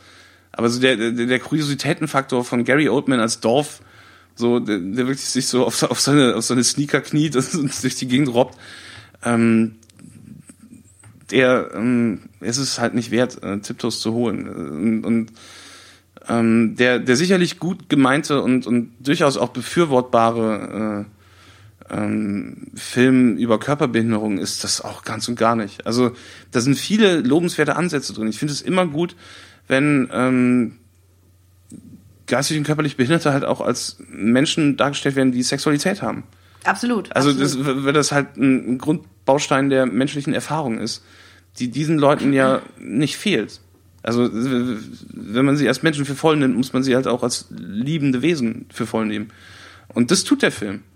ja. Also wie gesagt, er ist halt nicht, schön, wenn er ist, er ist halt nicht von Arschlöchern ja, gemacht. ja, ja. Äh, offensichtlich nicht, aber äh, er ist halt trotzdem ätzend. Also Und er schießt sich halt auch ins Bein, dadurch, dass die, der zentrale romantische Held, der kleinwüchsig ist, ja, dann quasi nicht Patrick Bateman, Patrick Bateman ist. von einem kleinwüchsigen Der, der wirkt so, als würde er halt neben, neben, dass er ihr noch verschweigt. dass- McConaughey jetzt. Ja, McConaughey. Ja, ja. Dass, er, dass er eine kleinwüchsige Familie hat, äh, und Wie seinen Job als, als, als Feuerwehrmann äh, ent, entlang des, des Highways 64 irgendwie äh, äh, lauter Tramperinnen umbringt oder so. Ja, also ich wollte, Ted Bundy-mäßig. Er kommt wirklich sehr, sehr seltsam rüber. das wollte ich halt sagen, wenn man McConaughey sehen will, bei, ihm, bei dem einem das Blut gefriert, dann vielleicht lieber einen von den Filmen gucken, wo das absichtlich ist. Oder halt True Detective oder so. Oder Bug. War das, war Bug der Film mit? Oder Matt? ist das Matt? Lo Lone Nee, Star? Matt. Das auch, Matt. Ja. Matt äh, Und- mit, und- mit ja. Matthew McConaughey als Grusel, Grusel, Gruseli. Dann eher das, ja genau. Und es war wirklich einer der, Tief- eher unfreiwillig. einer, einer der Tiefpunkte, das, das, das dunkelste Mittelalter vor der McConaissance. Tiptoes dürfte echt der, obwohl wir haben auch mal diesen, diesen Film geguckt, wo er mit Jennifer Aniston zusammenkommt. Der ist auch scheiße, aber der ist nicht so scheiße wie Tiptoes, aber aus anderen Gründen. Und ich muss noch mal kurz sagen, wenn halt McConaughey in dem Film eindeutig, also in Tiptops jetzt, eindeutig der, der Schurke wäre, wäre das vollkommen okay. Das wäre auch okay. Klar, so eine Geschichte kannst du erzählen. Aber- wäre auch wahrscheinlich interessant. Aber er wird halt, ich meine, für mich ist er eindeutig der Schurke in dem Film, aber er wird halt nicht so, egal. Ähm, nicht so behandelt, ja. ja, richtig. Mhm. Ja, Tiptoes keine Empfehlung, von uns beiden nicht. Nee. Nö. Äh, äh, Ja, ähm, aber was würden wir dann empfehlen, Felix? Da gibt's was würden wir was, empfehlen? Ja, ähm, was man besser gucken kann als Tiptos. Meine persönliche Empfehlung wäre, äh, weil das halt auch ein Film über Menschen mit Körperbehinderung ist, ähm, in denen halt Körperbehinderte das Privileg haben, Körperbehinderte zu spielen. Ähm, Was auch sehr wichtig und, und, und ist wo es halt ähm, um, äh, um, um, um, um den, den Sexualtrieb von äh, Körperbehinderten geht. Äh, Straße der Freuden, das ist ein belgischer Film von, ich glaube, 2002. Ich habe die Information jetzt nicht parat. Ich werde den IMDb und Wikipedia-Link äh, wie immer in den Blog-Eintrag setzen. Ähm, das ist ein belgischer, franco-belgischer Film über einen ähm, Körperbehinderten, glaube ich, mit Glasknochenkrankheit, der in einem Heim in Belgien lebt und äh, das ist einer der, der besten Kniffe, was den Film, der dokumentarisch geschossen ist und fast wie eine Doku aussieht, aber halt ein Spielfilm ist. Ähm, der ist ein totales Arschloch. Der ist polymorph pervers, hat eine gigantische Pornosammlung in seinem äh, Heimzimmer und ist eine wirklich alte Drecksau, der den ganzen Tag lang nichts anderes macht als rauchen und in seinem, in seinem Rollstuhl durch die äh, Flure seines Heims rollen und alle anderen Heimbewohner die ganze Zeit zu beleidigen und zu erniedrigen. Der ist ein totaler Wichser. Und äh, man will den eigentlich hassen, aber der wird halt dadurch vermenschlicht, dass der halt, äh, wie gesagt, ähm, total sexbesessen ist. Und er möchte halt unbedingt ficken. Und das ist ein Konflikt, mit dem kann man, kann sich jeder, glaube ich, auseinandersetzen, außer ähm, den, den Asexuellen vielleicht. Es ist ein Ähm, relativ universeller. Äh, ja. Ja. Und er ist zwar eine total dumme Sau, aber das, dieses Bedürfnis nach körperlicher Liebe, äh, das, das verstehen wahrscheinlich die meisten. Und er versucht dann halt, ähm, und in dem Film spielen halt die äh, Nichtbehinderten, die Erfüllungsgehilfen der Hauptfiguren, die in diesem Film komplett alles Behinderte sind. Ähm, er äh, spannt dann halt einen ähm, Pfleger für sich ein, der ihm dabei hilft, eine Prostituierte zu finden. Und der findet die dann halt auch in so einem, in so einem eiförmigen Wohnwagen irgendwo in Belgien an der Landstraße. Und die ist halt auch bereit, äh, gegen Geld mit ihm zu schlafen. Aber äh, das ist jetzt die Frage, wer bezahlt das? Kriegt er das von der Krankenkasse bezahlt? Und ist es, dürfen Behinderte überhaupt Sex haben? Ist es wirklich sowas wie ein, wie ein Grundbedürfnis, wo man auch dabei helfen muss und, und wo wir dann halt irgendwie als Versicher, also wo seine Krankenversicherung für aufkommt, wenn auf dem Weg dahin irgendwas passiert. Und man stellt ihnen dann halt so behördliche äh, Hindernisse in den Weg und ähm, die Leute sind halt auch nur bedingt bereit, mit ihm zu ko kooperieren. Also es ist halt eine wirkliche Herausforderung, dass der Typ dann äh, Sex haben kann. Und sie schaffen es, also der Pfleger macht das dann halt quasi auch mit so zu seiner Privataufgabe, dass der Typ halt endlich nageln kann. Und sie schmuggeln ihn dann in so einer Nacht an Nebelaktionen aus dem, aus dem Behindertenheim und, und zu dieser Prostituierten. Und plötzlich wollen dann halt in dem Heim auch andere Leute halt äh, diese Dienste in Anspruch nehmen. Und es wird dann wirklich wie in so einer Frank Capra, äh, Capra, Frank Capra, es tut mir so leid. Wie in einer Frank Capra-Geschichte. Sein Cousin Ähm, Frank Capra. Sein Cousin Frank Capra, Der bekannt von äh, Das Monster vom Bikini-Strand und äh, Tiptoes 2 Electric Boogaloo. Ähm, der Frank Capra, äh, zu einem Frank Capra-Film, wo äh, äh, eine, eine, eine Gruppe von Leuten, denen das Leben übel mitgespielt hat, sich zusammentun und gemeinsam äh, zu, zur Verbesserung aller eintreten und ähm, das Leben halt mehr lebenswert machen durch Popperei. Und das ist wundervoll. Also Straße der Freuden, äh, wie gesagt, Link dann in dem Artikel auf dem Blog www.sophiefeberlin.wordpress.com. Und äh, das wäre meine Empfehlung. Den, ähm, wie gesagt, kann ich, kann ich unbedingt weiterempfehlen. Ist ein super Film. Äh, nicht davon abbringen lassen, dass der wirklich sehr, sehr ramschig aussieht. Und ist auf äh, einer sehr, sehr frühen Gerätegeneration von digitalem Video gedreht worden. Ähm, aber das tut dem Film keinen Abbruch. Es macht ihn halt dann, äh, also dadurch, dass es halt so wirkt wie so eine, wie so eine WDR-Doku oder so, äh, noch cooler irgendwie. Ja. Bei dir? Ja, äh, ich habe eine etwas vorsichtige Empfehlung, weil es tatsächlich Jahre her ist, dass ich den Film gesehen habe, aber ihn in guter Erinnerung habe. Und zwar würde ich empfehlen einen anderen Film mit Peter Dinklage, nämlich äh, Living in Oblivion von 1995 von dem Regisseur Tom DiCillo oder ja doch Tom DiCillo und äh, der handelt äh, von einem von Katastrophen geplagten äh, Dreh von einem sehr ehrgeizigen Indie äh, äh, Independent-Film äh, gespielt von Steve Buscemi und ähm, das größte oder eins der doch größten Vermächtnisse von dem Film ist halt, dass Peter Dinklage in dem Film eine Nebenrolle spielt als ein ähm, kleinwüchsiger Schauspieler, der ganz offensichtlich von Steve Buscemi ähm, gecastet wurde für den Freak-Faktor, weil damit er halt durch so eine Traumsequenz läuft und halt alles merkwürdig und schräg ist. Und ähm, eine der berühmtesten Szenen aus dem Film ist halt, wie er halt einen wirklich wundervollen Monolog darüber hat, ähm, wie es ist, halt als kleinwüchsiger Schauspieler halt für den Schreckfaktor gecastet zu werden wie absurd das ist. Und äh, Peter Dinklage ist ein Schauspieler, der einen sehr bissigen Humor hat und äh, das kommt halt 1A rüber in der Szene. Und soweit ich mich an den Film erinnere, ist, ist, ist der ganze Rahmen auch sehr, sehr farce-mäßig und sehr komisch. Also Living in Oblivion, ähm, ja, ist meine Empfehlung für heute. Jo. Also ich habe jetzt, äh, hast du noch irgendwelche Personen, die du pushen willst? Ähm, ich bin einfach mal ganz dreist und äh, plage mich und äh, Mal wieder, das, ist das zweite Mal. Das Nein. ist jetzt, jetzt zum äh, dritten Mal, die, vierten Mal die Gelegenheit bekommen, das zu machen. Ja. Zwei davon hast du genutzt und dich selber. ich wollte gerade sagen, plage mich und äh, meine ähm, äh, meine Clique aus äh, Batman äh, und DC-Fans. Ähm, ich habe nämlich vergangenes Jahr äh, einen Artikel geschrieben äh, für das Buch herausgegeben von äh, Kristen Gaiman ähm, für den McFarlane Verlag äh, Dick Grayson Boy Wonder äh, zur Feier von dem 75. Geburtstag der Comicfigur Dick Grayson, dem ersten äh, Robin Boy Wonder. Und ähm, dieser, äh, dieses Buch enthält halt einen Artikel von mir über Frank Miller, äh, über äh, speziell über die äh, Beziehung von Batman und Robin in Frank Miller und äh, enthält auch viele andere äh, wundervolle äh, Artikel und Aufsätze von sowohl Comic-Autoren als auch äh, Journalisten als auch professionellen Fans und ist immer noch auf Amazon erhältlich äh, beim McFarlane Verlag. Dick Grayson Boy Wonder. Jo, äh, Link zu der äh, Amazon-Artikelbeschreibung in unserem Blog. Yep. Okay. Soll ich mal die Adresse sagen oder? Nee, hast du ja schon, ne? www. Sophie Fee, Berlin, Punkt.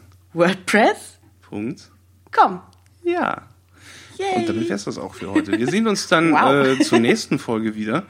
Ähm, äh, ich weiß nicht, wie schnell die jetzt kommt, aber länger als zwei Wochen werdet ihr sicherlich nicht warten müssen. Ähm, wir freuen uns halt sehr über die ähm, Reaktionen bisher. Es kam alles irgendwie ganz gut an. Wir haben Ja, keine, keine Hate-Mail bekommen oder irgendwelche Kommentare, dass wir dass wir ätzend sind oder so. Eigentlich nur sehr, sehr durchgehend positives Feedback. Das fand ich sehr schön. Wir haben auch ähm, ziemlich viele internationale Zuhörer. Wir haben ver vergleichsweise viele Zuhörer aus Österreich und der Schweiz. Was super cool ist. Also genauso wie äh, Zuhörer aus Deutschland auch super Bin cool sind. Extrem begeistert. oh. ich versuche das jetzt nicht, dann gibt's Kriegs, gibt's Ärger. Ich mache jetzt auch keinen österreichischen Akzent nach. Jetzt, jetzt ich den, den schweizerischen habe ich sehr, sehr schlecht gemacht. Den österreichischen. Äh, ich finde es auf jeden Fall sehr leibernd, dass ihr äh, äh, zuhört. Ähm, und äh, bleibt uns treu. Wir hatten sogar Zuhörer aus, aus äh, Amerika, Mexiko. Das könnten natürlich auch irgendwelche, äh, irgendwelche Spam-Bots gewesen sein. Aber äh, warum sollten die sich dann ausgerechnet für unsere, unsere Podcasts entscheiden? Ich weiß es nicht. Aber äh, vielen Dank und lasst euch weiterhin die Sonne auf den Bauch scheinen, da wo ihr seid. Hier ist gerade ein bisschen kalt. Allerdings, ja. Ja, aber äh, habt eine schöne Woche. Guckt euch Tiptoes irgendwie an oder nicht. Also me- meinetwegen Oh. jetzt nicht unbedingt. Mhm. Ähm, wir werden euch den Film dann auch ich- nicht bezahlen, wenn ihr irgendwelche Bilder davon twittert, wie ihr den im Suff gekauft habt. Da könnt ihr jetzt schön selber mitleben. Ähm, und äh, ich sag Tschüss. Ich bin Felix Deutschland. F unterstrich Deutschland auf Twitter. Ich bin Alexandra, ähm, at Alexandraplatz und äh, Free Tiptoes. Free Tiptoes. Ciao.